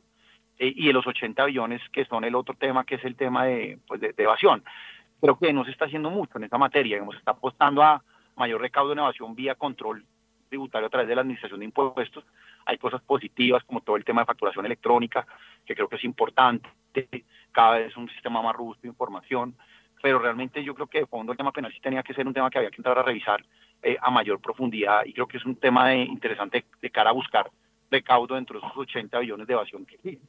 Porque realmente esta, esta reforma, vuelvo y, reitero, pues no está afectando el, realmente a la, a la, población que no paga impuestos, que es los formales e informales altamente rentables, o sea, gente que sí tiene rentas importantes pero que no se están no hacen parte del torrente tributario, y el tema del IVA, que es un impuesto bastante regresivo en Colombia, eh, y que pues tiene un recaudo importante, una potencialidad de recaudo mayor, pero pues tampoco se está haciendo nada en eso. Entonces yo creo que todo lo que tenga que ver con medidas de anti-evasión, anti-elusión, todo lo que tenga que ver con medidas en IVA, pues es donde realmente hay que empezar a, tener una discusión eh, como país y queremos un sistema tributario mucho más eh, equitativo, porque vuelvo y digo siempre las reformas o las últimas reformas y esta especialmente pues busca un cambio es en, los que siempre pagan, en los formales, en los que pagan patrimonios, que pagan rentas, que pagan dividendos, y, hay un momento en que ya no va a haber espacio para que pues ese aumento o ese recaudo adicional se pueda lograr y, vamos a tener un problema muy grande en el corto plazo con otra necesidad de reforma, pero no queremos seguir tocando IVA ni realmente atacando la evasión, pues vamos a tener muchos inconvenientes. Yo creo que ese, ese tema quedó pendiente y me parece que sí debemos ser más audaces en, en incorporar nuestro proyecto de reforma independiente entre las discusiones que se puedan tener constitucionales que, que son válidas, pero que creo que ya, ya históricamente ahora tenemos tipos penales en, en reformas y, esa, y esos tipos penales eh, hoy están hoy están vigentes y no han sido objeto de inconstitucionalidad. Pues muy interesante esta conversación que estamos sosteniendo con el doctor Jairo Higuita. Le invitamos a que se quede un momento con nosotros porque en ese momento vamos a ir eh, con una noticia de Estados Unidos porque en septiembre eh, las nóminas privadas se ubicaron en 208 mil. Cabe resaltar que en agosto las nóminas no agrícolas fueron de 132 mil y el mercado esperaba un dato oficial para septiembre de 200 mil. Los operadores a menudo consideran que las cifras de empleo de ADP eh, son el presagio del comunicado de la Oficina de Estadísticas Laborales sobre nóminas no agrícolas generalmente publicado los días después debido a la correlación entre los dos. Reiteramos entonces, en septiembre las nóminas privadas de Estados Unidos se ubicaron en 208 mil. En este momento vamos a cambiar un poco de tema porque vamos a hablar acerca de las fintech, este sector que cada vez se consolida más y cada vez más hace un gran esfuerzo para generar una inclusión financiera y una democratización de los servicios financieros. Es por eso que hasta ahora queremos saludar y le damos la bienvenida a Madeleine Clavijo, quien es la presidenta de la Junta Directiva de Colombia FinTech. Madeleine, muy buenos días y gracias por estar con nosotros. Hola, buenos días a todos, buenos días a la mesa y un gusto saludarlos. Bienvenida y muchas gracias, el gusto es nuestro. Eh, Madeleine es un sector que además se suma con otros eh, sectores para generar, entre muchas otras cosas, una mayor inclusión financiera. Sin duda. Ese es un sector que, como, como, justamente lo hablamos, reúne, eh, quizás uno podría decir, todo el ecosistema de tecnología y, de finanzas en Colombia, ¿no? Es un sector en donde eh, trabajamos juntos fintechs, bancos, edpets, wallets, startups, em, en donde justamente una de, de, los objetivos y de la visión más importante pues es trabajar por la inclusión financiera, por eh, la inclusión económica de millones de colombianos, para poder llevar justamente a la población eh, que tiene menos posibilidades de acceso al sistema financiero, que nosotros a través de las compañías fintech podamos llegar justamente con crédito digital, con cuentas de trámite simple, en donde podamos brindar beneficios que hoy la banca tradicional no les permite. Madeleine, la pandemia trajo consigo, y entre muchas otras cosas, también oportunidades y un fortalecimiento de este sector y de impulso para estos sectores. Sin embargo, usted reconoce que aún hay algunas necesidades, algunos desafíos que debe, que debe enfrentar mejor este sector, como cuáles.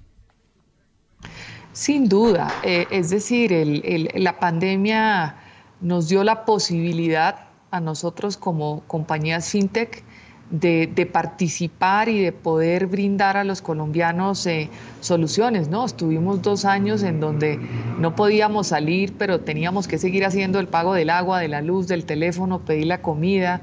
Entonces, el poder eh, haber participado y brindando soluciones alternativas al país, creo que sin duda, em, pues digamos que es algo que nos, que nos llena de mucha satisfacción. Y retos, yo creo que retos hay muchos.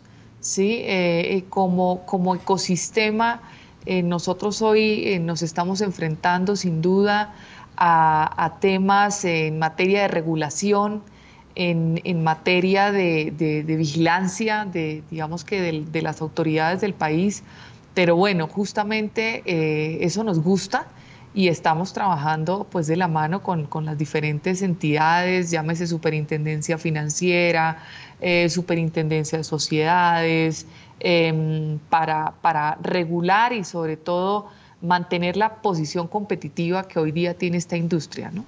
Eh, se trabaja mucho mm, por parte de este sector en la experiencia del usuario que cada vez sea mucho más amena, mucho más cómoda eh, y mucho más fácil el acceso y el uso de este tipo de, propuestas. Pero también hay algo que me parece muy interesante, Madeleine, y es que se trabaja mucho y se insiste en el tema de la seguridad, la seguridad digital.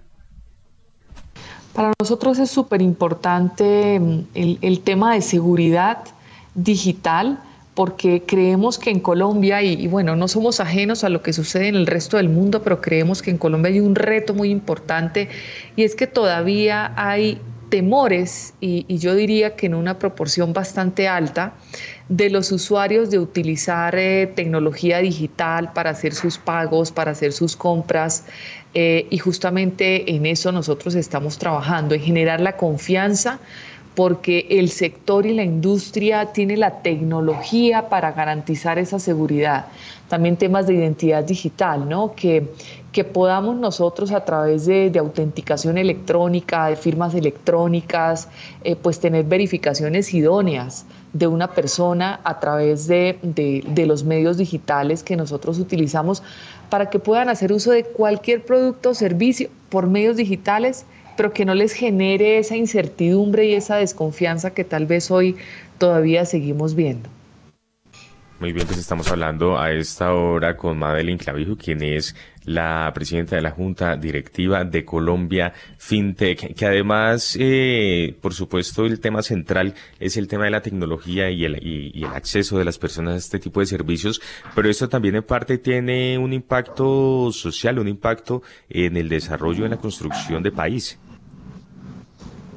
Sí, por supuesto. Nosotros venimos trabajando y, venimos insistiendo desde, desde, hace muchos años, em, no solo eh, para, para, continuar eh, con la, digo yo, eh, para nosotros lograr que, que, hayan categorías en el país que estén vinculadas a, ojalá la mayoría de las verticales de tecnología que manejamos en la asociación, pero adicionalmente a eso, también venimos trabajando mucho para que las compañías fintech se incluyan dentro de los indicadores de inclusión financiera del país, ya porque nosotros sin duda hacemos parte de esa inclusión financiera. Y hoy día en Colombia solo las entidades financieras tradicionales son las que se tienen en cuenta cuando las, las autoridades y las agencias del gobierno presentan los indicadores y elaboran pues digamos las cifras y los informes sobre inclusión financiera. Y esto es algo en lo que nosotros insistimos mucho y puede sonar reiterativo, pero eh, si, hay un, si hay una industria que esté comprometida y sin decir que las otras no, pero que esté comprometida justamente con darle la posibilidad al colombiano de a pie para que pueda tener o acceder a un servicio financiero, que para que pueda acceder a un pago digital, para que pueda tener un crédito y evitar el tema del gota a gota, pues somos las compañías fintech que venimos trabajando eh, en los últimos 10 años por el país. Y bueno, sabemos que hay muchos retos y sobre todo los retos y los, los, retos actuales como gobierno y, en el mundo eh, derivado pues de, de, la situación económica que venimos presentando y ahí justamente nosotros queremos apoyar no solamente al país en los procesos de transformación digital y de inclusión financiera, sino también a los colombianos que sientan que acá hay más de 300 empresas trabajando eh, día a día para poderles llevar esas soluciones eh, de trámite simple o a la que pueda acceder cualquier colombiano. Muy bien, pues Madeleine Clavallijo, quien es la presidenta de la Junta Directiva de Colombia FinTech, muchas gracias por haber estado con nosotros estos minutos en Primera Página Radio y siempre bienvenida a Javerian Estéreo y por supuesto hay que seguir insistiendo en estos temas. Muchas gracias. Muchísimas gracias a ustedes y un feliz día para todos. Muy bien, un feliz día. Ya son las 7 de la mañana y 33 minutos y previo a la apertura de los mercados, los futuros del Dow Jones hasta ahora se mueven eh, a la baja caen 0,95%, mientras que los del Standard Poor's 500 caen 0,99% y los del Nasdaq 100 mantienen esta tendencia previa a la apertura, caen 1,01%. Estos los futuros de Wall Street y el petróleo de referencia Brent de Brent sube hasta ahora 0,16% hasta los 91 dólares con 95 centavos el barril y el de referencia WTI llega a los 88 dólares con 65 centavos el barril, sube en este momento 0,14%. Nelson Vera eh, revisando estos detalles y los datos que estábamos anunciando hace unos minutos en relación con las nóminas privadas de Estados Unidos que se ubicaron en 208 mil. ¿Qué tan relevante es este dato y además eh, la publicación de esta cifra? Pues es muy relevante, Juan Sebastián, la temperatura del mercado laboral en Estados Unidos, no solamente según este, este dato que salió hoy del ADP, sino en el dato de las vacancias eh, de puestos de trabajo que salieron ayer, nos está mostrando un ligero retroceso en ese recalentamiento laboral. O poniéndolo de otra forma, es una buena noticia porque en el margen pasamos de un mercado laboral en extremo apretado a uno muy apretado. Y eso es precisamente lo que está buscando el Fed con sus altos tasas de interés.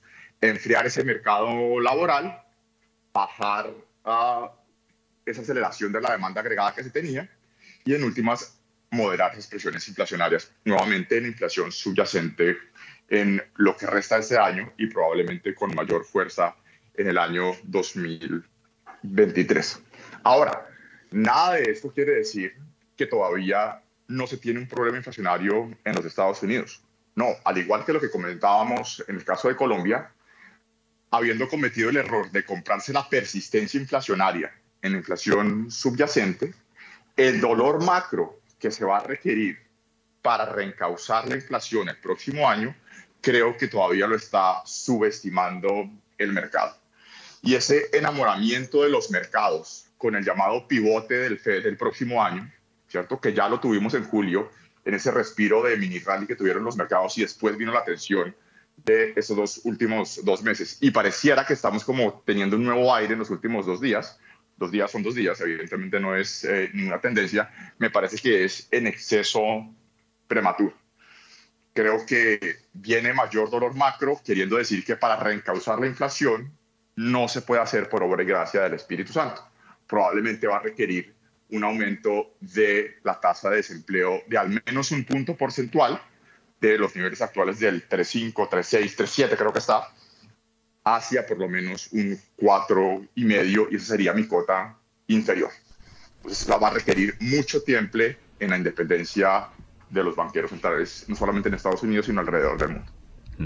Muy bien, gracias Nelson, 7 de la mañana y 36 minutos. Daniel Tamara, eh, concluimos entonces esta conversación con el doctor Jairo Higuita. Eh, sí, Juan Sebastián, eh, pues para el doctor Jairo una última eh, pregunta y tiene que ver con, bueno, siempre se ha hablado con la necesidad de una reforma tributaria estructural en Colombia, casi se presenta prácticamente una reforma tributaria cada dos años, recientemente cada año. Em, y siempre se habla de que se necesita una reforma estructural. Doctor Jairita, ¿usted cómo eh, eh, eh, vislumbra una reforma estructural acá en Colombia? ¿Qué elementos debería tener? Y si finalmente es posible hacerla o debemos resignarnos a que siempre haya una reforma tributaria, pues con pañitos de agua tibia que vaya cubriendo ciertos huecos que hayan en cada momento.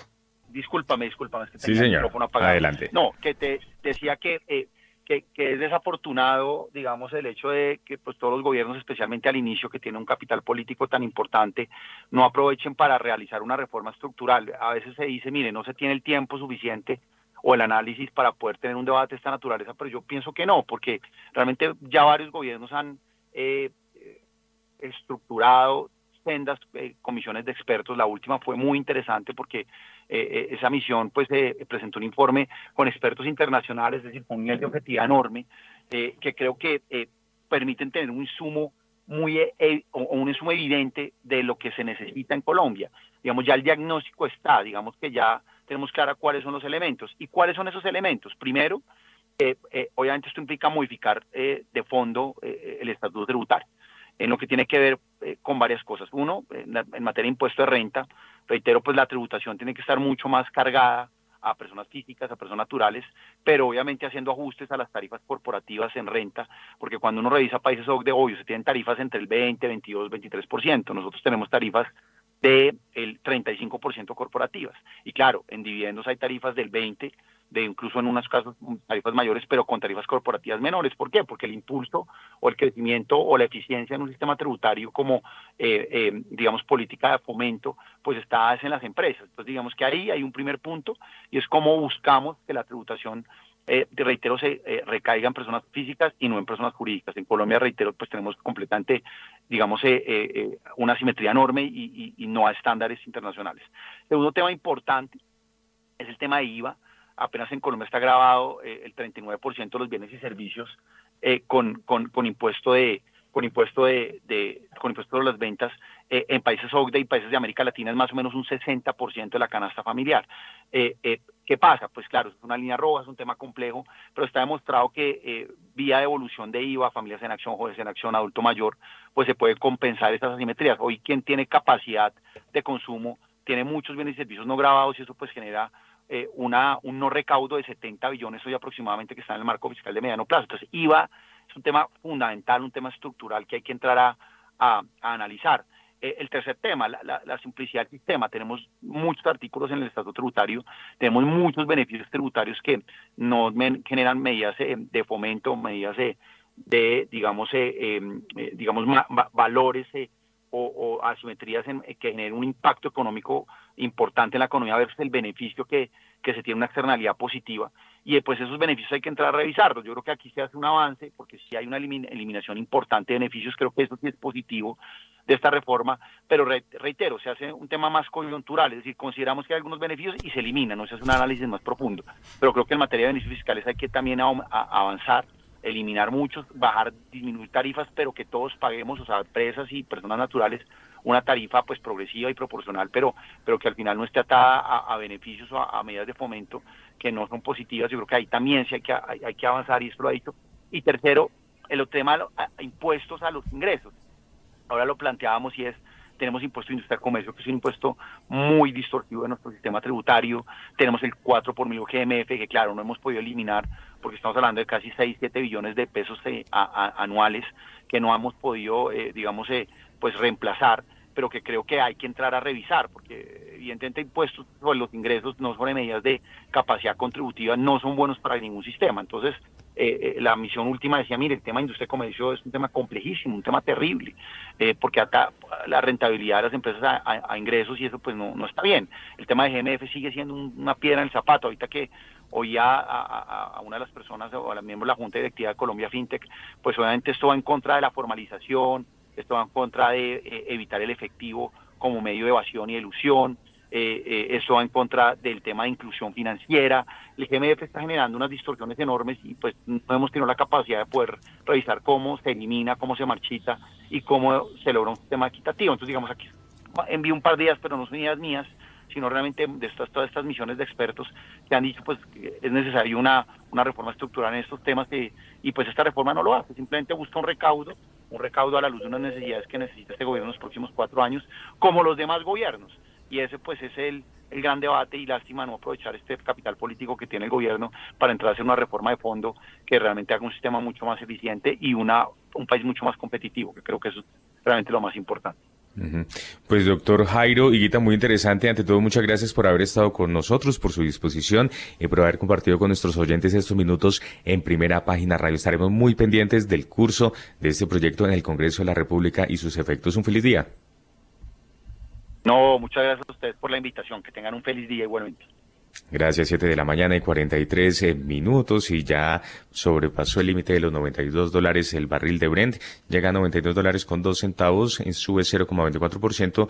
Muy atentos, en minutos estaremos anunciando la proyección que hacemos diariamente previo a la apertura por parte de nuestro analista invitado eh, usual y también eh, gestor de inversiones Diego Rodríguez.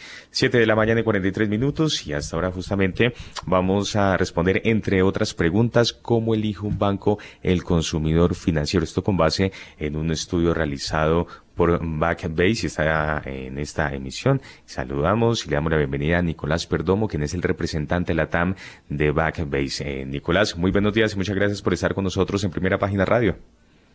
Hola Juan Sebastián, buenos días para todos. Muchas gracias por la invitación. Oiga, me hablemos acerca de este estudio que no solamente se realizó en Colombia, sino en otros países de la región y buscaba responder, entre otras preguntas, esta, ¿cómo elige un banco el consumidor financiero, Nicolás? Así es. Juan, eh, hicimos una entrevista en siete países de Latinoamérica, pues tuvimos alrededor de 1.400 encuestados, en donde pues todas estas eran personas bancarizadas. Esto precisamente para poder conocer las tendencias a nivel de el uso en los canales digitales, principalmente en la banca, y eh, pues por comparar con una encuesta que se hizo el año pasado, ¿no? Ahí pues datos interesantes, precisamente eh, pues uno de esos era lo que eh, estabas preguntando y es las personas cómo hacen para escoger a un banco, ¿no? Y sin duda lo que marcó como eh, principal respuesta es la facilidad y la agilidad, ¿no? Y cuando vemos eh, esto atado a otras respuestas, es claro que esa facilidad y esa agilidad en el uso de los canales digitales está marcando un puntaje importante para que las personas seleccionen el banco con el cual quieren interactuar. Vemos precisamente que en Colombia, específicamente, únicamente el 49% de los encuestados tenían cuenta en un banco tradicional. O sea, el 51% estaba trabajando con un banco no tradicional. Y eso precisamente por esa facilidad y esa agilidad para poder hacer uso de los canales digitales. Oiga, Nicolás, hay algo que me llama la atención y es que, de acuerdo con este eh, estudio realizado los consumidores digitales, eh, han madurado con respecto a 2021. Eh, ¿A qué hace referencia mm, la maduración de un consumidor financiero? Sí, principalmente temas de seguridad, ¿no? Y esto, lo que está ahora pues comentando Mailen precisamente, a nivel eh, pues, tecnológico, al día de hoy ya hay eh, diferentes soluciones para poder hacer validación de identidad, en donde lo que nos dice la encuesta es que un banco o una entidad pues, financiera que tenga biometría, esto le da a las personas mayor pues, seguridad para poder hacer el uso de los canales digitales. Vemos que únicamente el 23% de los encuestados dijo que, que se sentía pues seguro si el banco le pedía únicamente usuario y contraseña. El resto sin duda ve que le da una mayor seguridad pues cuando hay em, temas biométricos en la seguridad. Eso por un lado. Por el otro lado, sin duda, la pandemia impulsó este uso de los canales digitales. Esto impulsado pues también por la confianza. Y esto pues precisamente con lo que eh, estaba ahora pues comentando Maylin, no había una confianza pues suficiente para este uso. Lo que nos dice el estudio es que el 75% de los consumidores accede hoy en día a su banca digital varias veces a la semana. En la encuesta que se hizo hace un año, este número estaba en 65%. Entonces, sin duda, el uso ha venido incrementando en los últimos años. Óigame, Nicolás, a las 7 y 47, y era lo que también estábamos conversando con Madeline, principales retos, cuáles son los desafíos de este sector. En el marco de la, de la realización de este estudio, ¿los encuestados manifestaron algo al respecto? Sí, sin duda, lo que sigue siendo un gran reto para las entidades financieras tradicionales es la experiencia de usuario. Precisamente cuando estábamos pues comparando entre los usuarios de un banco no tradicional versus el banco tradicional, hay un gran gap aún en lo que es la experiencia. Esto nos dice que los bancos tradicionales sin duda pues, deben tener un gran foco en cómo pues, pueden incrementar esa, e, esa experiencia en los canales digitales, pero asimismo cómo pueden ampliar esa oferta digital. Un 70% de los encuestados dijo que le, le gustaría pues tener funcionalidades adicionales en su banco tradicional que hoy en día no los tiene. ¿Como cuáles son estos? Y es funcionalidades de inversiones. El 15% dijo que le gustaría tener inversiones disponibles en su app. Asimismo, todo lo que tiene que ver con finanzas personales. Esto atado a los análisis de gastos la gente quiere entender cómo es el, es el comportamiento de sus gastos y que esto lo, lo pueda acceder en línea en su aplicación móvil o, web. Entonces, el gran pues, desafío principalmente para las entidades financieras tradicionales es mejorar esa experiencia y asimismo ampliar ese portafolio de funcionalidades digitales. Óigame, aprovechando que fue un estudio que se realizó en varios países de Latinoamérica, eh, ¿qué tanto nos parecemos en la región en relación con el comportamiento como consumidores financieros? Sí. lo que vemos es, eh, y pues cuando vemos el promedio en las respuestas de los encuestados, sin duda, en Colombia hay una gran adopción pues digital. Algo que me dio pues mucha curiosidad es que eh, estamos por encima de la región en lo que tiene que ver con el interés para poder adquirir eh, productos financieros de forma digital. El 47% de los colombianos respondió que había adquirido algún producto financiero de forma pues, digital.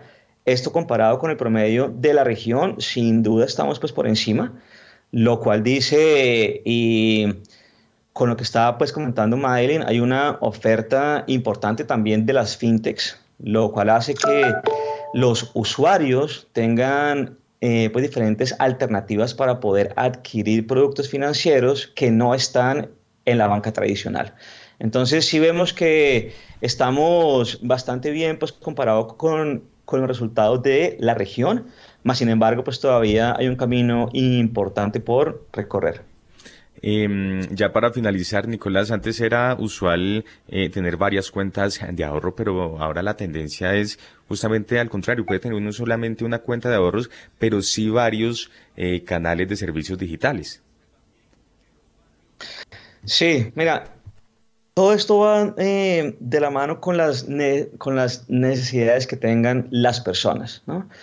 Cuando vemos el uso principal de los bancos no, no tradicionales, principalmente está las transferencias P2P, lo que es persona a persona. Esto marca que el 75% de las personas utiliza estos bancos no tradicionales para hacer transferencias en línea. Ahora, ya pues cuando vemos o cuando estamos pues comparando diferentes segmentos en la población, sin duda eh, lo que son eh, millennials principalmente sí tienen un único producto, ¿no? Pero cuando ya vamos a un segmento, vamos a decirlo, más más maduro, sí vemos que hay eh, pues, personas que sin duda cuentan con más de una entidad pues, financiera con la que están interactuando, ya pues porque tienen una madurez financiera pues diferente, ¿no? Pero sí hay una tendencia pues marcada en que se tenga una cuenta principal y que el uso principal pues de este sea transferencias y pagos, pagos de servicios, recargas de celular, entre otros. Muy bien, pues Nicolás Perdomo, representante de la TAM de Backbase, muchas gracias por haber estado con nosotros en Primera Página Radio y siempre bienvenido a Javerian Estéreo. A ustedes, Juan Sebastián. Mil gracias.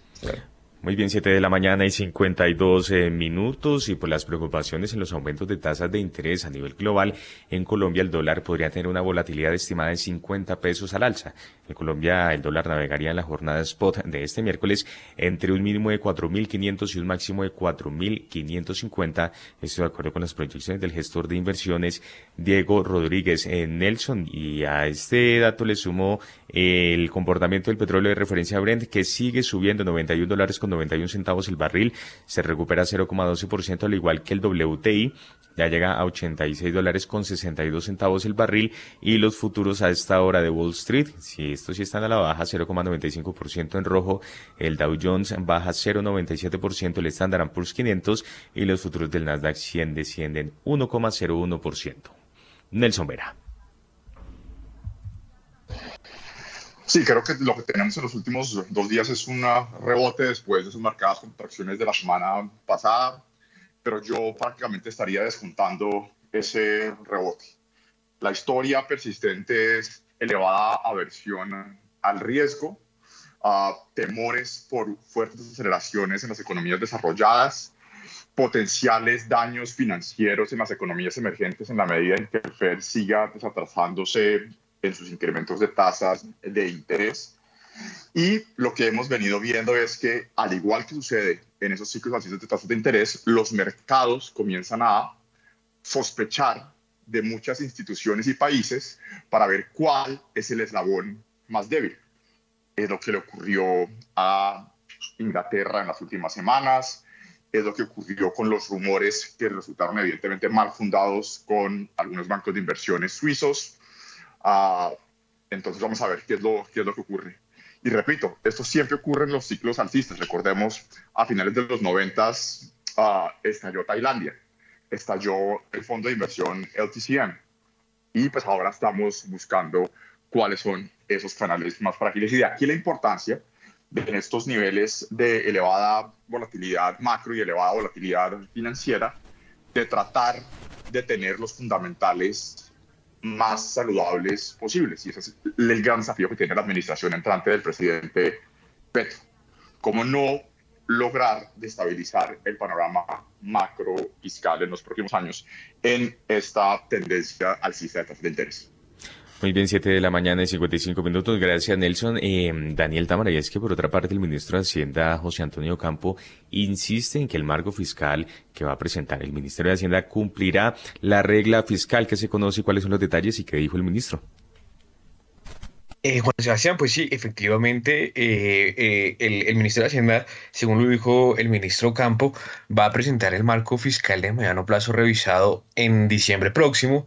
Eh, y hay un tema que ha preocupado al mercado y es que el presidente Gustavo Petro habló de, digamos, romper, entre comillas, el marco fiscal para, en este caso, cumplir eh, con, con, su proyecto de, de, paz total que incluye la compra de cerca de 3 millones de hectáreas en el país eh, y que pues eh, en ese caso implicaría una asignación de recursos por el orden de los 60 billones de pesos, según lo dijo en su momento el presidente Gustavo Petro. Pues el ministro de Hacienda se refirió eh, a este tema, reiteró que el marco fiscal tiene que cumplir la, la, regla fiscal, no es un asunto de elección porque está por ley que debe cumplir esa regla fiscal. Entonces hizo unos cálculos de más o menos cómo estaría el tema de la compra de tierras en todo caso, pues debe entrar dentro de, esa, de, ese mecanismo de la regla fiscal. Escuchemos entonces lo que dijo el ministro de Hacienda. Eso es parte de lo que todavía estamos debatiendo, digamos, pero sí, la reforma agraria incluirá compra de tierras. Todavía estamos, eh, eh, ayer que tuvimos una reunión sobre reforma agraria con el presidente, eh, hay dos temas que quedaron, bueno, en realidad tres temas que quedaron pendientes. El primero es cuál es el inventario, o sea, cuánto hay que comprar versus lo que se puede eh, eh, eh, conseguir a través de la SAE o, o de la sentencia que hubo sobre tierras baldías. Entonces, ese es el primer tema, cuánto es, hay que comprar. Segundo, cuánto cuesta comprar. O sea, cuál es el precio promedio. Te, queda claro de que es, bastante menos a, a, 20 millones por hectárea. Digamos que, que, fue la cifra que el presidente dio, pues, digamos, con una información muy preliminar. entonces, habrá ese segundo tema. Y tercero, y muy importante, y yo tal vez fui de los que más resalté eso, eh, además como medio creador de las dos agencias, que la, parte de tierras tiene que ir con la parte de programas rurales, o sea, para que, sea, para que quienes residen tierras puedan utilizarlas eh, productivamente, ¿no? que es la, Agencia de, de, Desarrollo Rural trabajando con la Agencia Nacional de Tierras. En ese sentido, pues, eh, como, lo, como lo plantea el ministro, pues se requerirían menos de los 60 billones de pesos de los que hablaba el presidente Petro para cumplir con este eh, punto uno del acuerdo de paz firmado en La Habana. Nelson Vera, pues acá hay un tema de que eh, la regla fiscal exige que que, el déficit fiscal vaya disminuyendo, aunque se calcula sobre lo que se llama el balance primario neto eh, estructural, que entre otras cosas excluye el pago de intereses. Entonces, en ese orden de ideas, eh, Nelson, ¿cómo, ¿cómo se percibe eh, esta revisión que va a hacer el Ministerio de Hacienda del marco fiscal de mediano plazo y cómo esperar que sí cumpla la regla fiscal con estas presiones de gasto que pues inicialmente tiene el gobierno del presidente Gustavo Petro? Sí, Daniel, ese es precisamente el punto que estaba mencionando en la intervención anterior. El gran desafío que tiene el ministro Campo es precisamente lograr esa cuadratura del círculo y es lograr reconciliar unas promesas de gasto social que no voy a entrar a discutir porque es un tema político, con unas afugias tributarias que ya hemos discutido a lo largo de la mañana. Celebro las declaraciones del ministro Campo ayer, reiterando la disposición a cumplir la regla fiscal mejorada, ¿cierto? con ese comité autónomo uh, también con mayor independencia, con las uh, nuevas uh, inclusiones de stock de deuda y esos elementos estructurales sobre el primario antes de intereses. Entonces, necesitamos más detalles sobre cómo va a lograrse esa cuadratura del círculo, pero lo que ha dicho el ministro Campos nuevamente es un buen compromiso de tratar de tranquilizar los mercados otra vez en una coyuntura compleja de volatilidad y de incrementos en tasas de interés. Estaremos muy atentos para ver cómo vienen esas revisiones del marco fiscal de mediano plazo. Ah, recordemos que tenemos un déficit que probablemente va a seguir bordeando los siete puntos del PIB elevado. Ah, y recordemos que los mercados nos dan el beneficio de la duda hasta que no nos lo dan, ¿no? Entonces tenemos que estar muy, muy, muy pendientes de cómo vienen esas expectativas del mercado, porque los eventos siempre tienden a, abrumar a los países, a las compañías, a los fondos de inversión, etcétera, en estos elementos alcistas de tasas de interés. Veremos cómo ocurre. Muy bien, gracias Nelson. 8 de la mañana en punto, pausa comercial y ya regresamos.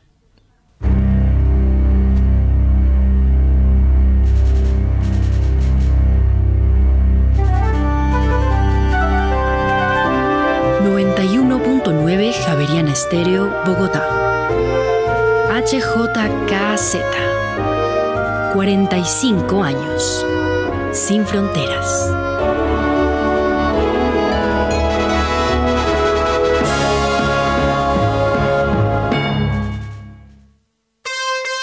Movistar, el internet más rápido de Colombia. Actívate desde 300 megas simétricas por 72,990 pesos mes en planes Movistar Total. Incluye canales nacionales a través de Movistar TV App. Compra ya en movistar.co o marca numeral 709. Nadie te da más. Aplican términos y condiciones. En Acciones y Valores, nuestra prioridad es construir la mejor versión de su futuro financiero. Por ello, creamos soluciones para cada uno de sus objetivos. Descubra nuevas formas de ahorrar y simplifique todo desde el celular a través de inversiones digitales desde un peso. Genere rentabilidad y a la vez impacto positivo en el mundo con inversiones responsables. Construya su plan de inversión personalizado con asesoría exclusiva y especializada Optimice el manejo de recursos de su empresa por medio de soluciones de tesorería. Realice envíos y pagos internacionales seguros de la mano de nuestro aliado Western Union. Es momento de crear metas juntos. Conozca la mejor forma de hacerlo. Contáctenos en www.axivalores.com o al WhatsApp 323-236-5222, vigilado y regulado por la Superintendencia Financiera de Colombia. Javeriana Estéreo, sin fronteras. A esta hora, abren los mercados en Colombia. A las 8 de la mañana y 13 minutos, el dólar abrió este miércoles en 4.520 pesos, sube 23 pesos con 50 centavos frente a su cierre de ayer, que fue de 4.496 pesos con 50 centavos. Reiteramos entonces, dato de apertura, 4.520 pesos, sube 23 pesos con 50 centavos frente a su cierre de ayer. Nelson Vera y su comentario respecto al dólar. Bueno, pues el dato puntual ah, nos deja otra vez ver la atención de los mercados financieros. La tendencia de muy corto plazo, pues evidentemente es incierta, en eso no, me, no, no tengo demasiada opinión. La verdad es que veo complicado correcciones sustanciales si nos focalizamos simplemente en la aversión al riesgo. Veremos cómo vienen los datos de desempleo este viernes en los Estados Unidos y un tema del sector energético el mercado petrolero, que también evidentemente va a afectar esa tasa de cambio, es la divergencia que tenemos entre los mercados financieros y los mercados físicos propiamente dichos. Me explico. Si uno ve los mercados financieros, pues han venido corrigiendo a la baja en el margen, un leve rebote la última semana, uh, descontando esas probabilidades de fuertes aceleración en los mercados desarrollados, queriendo decir que algo de menor demanda. Pero cuando uno mira los mercados físicos, por ejemplo, petroleros, la verdad es que todavía tenemos unos inventarios muy, muy apretados. Y si uno comienza a decir, probablemente China va a seguir abriendo muy paulatinamente su economía y si tenemos recortes de la OPEC, pues esa, esos mercados van a estar un poco más apretados. Entonces estamos entre efectos encontrados de unos mercados financieros algo laxos y unos mercados físicos y allá, allá, eh, indeleblemente tienen que converger los mercados de commodities muy apretados. Y si uno le suma los temas estructurales de falta de inversión en el minero energético en el largo plazo, pues uno sí se ve con sesgos alcistas en, en la senda de precios del petróleo, con elevada incertidumbre, pero puede ser que eso siga un poco al alza. Y la ñapa, si usted tiene alguna disrupción en la oferta adicional, no sé, algún tema de huracanes en el Golfo de México, algún tema allí de, de disrupción, pues podría tener algunos picos allí. Eso para decir que estamos con un panorama macro muy, muy, muy nublado. Muy bien, 8 de la mañana y 5 minutos y en este momento se, el dólar se mueve sobre los 4.526 pesos con 50 centavos, eh, sube respecto a su apertura, se ha movido en promedio en 4.525 pesos con 21 centavos y ha alcanzado ya un máximo de 4.528 pesos. Hasta el momento se han transado en 8 operaciones 3,5 millones de dólares. 8 y 5 de la mañana y William Varela, ¿qué detalles se conocen en el Congreso de la República en relación con eh, proyectos que cursan allí en el Congreso, en especial reforma tributaria. Muy buenos días. Ah, bueno, pero déjeme y le cuento primero a todos nuestros oyentes de primera página radio que se aprobó un proyecto para que tengan en el radar. Es un proyecto de acto legislativo, necesita ocho debates en el Congreso y no, no es nada más ni nada menos que comenzar a establecer en la constitución política de Colombia que los municipios y departamentos, es decir, los entes territoriales, puedan establecer tributos a todas las empresas de cannabis que hay en Colombia. Como ya ese negocio está despegando, ha venido despegando, ya hay legislación, ya hay muchas compañías nacionales y extranjeras dedicadas a la explotación del cannabis, eh, no solo medicinal, sino de otras formas, porque ya viene una ley para que se pueda consumir internamente sin ningún problema por parte de los adultos, pues eh, ya las regiones dicen, aquí tenemos las plantaciones, aquí eh, se está realizando ese trabajo, pues necesitamos también que nos dejen unos recursos. Ya se aprobó en primer debate en la Comisión Primera de la Cámara de Representantes el proyecto que permitiría que los municipios y departamentos puedan tener impuestos para las empresas que producen eh, cannabis y también exportan este, este material. De esta manera, lo resumieron rápidamente, si quieres, escuchemos al autor de la iniciativa, cómo es el resumen de este proyecto de cannabis que se ha aprobado en primer debate en la Comisión Primera de la Cámara de Representantes.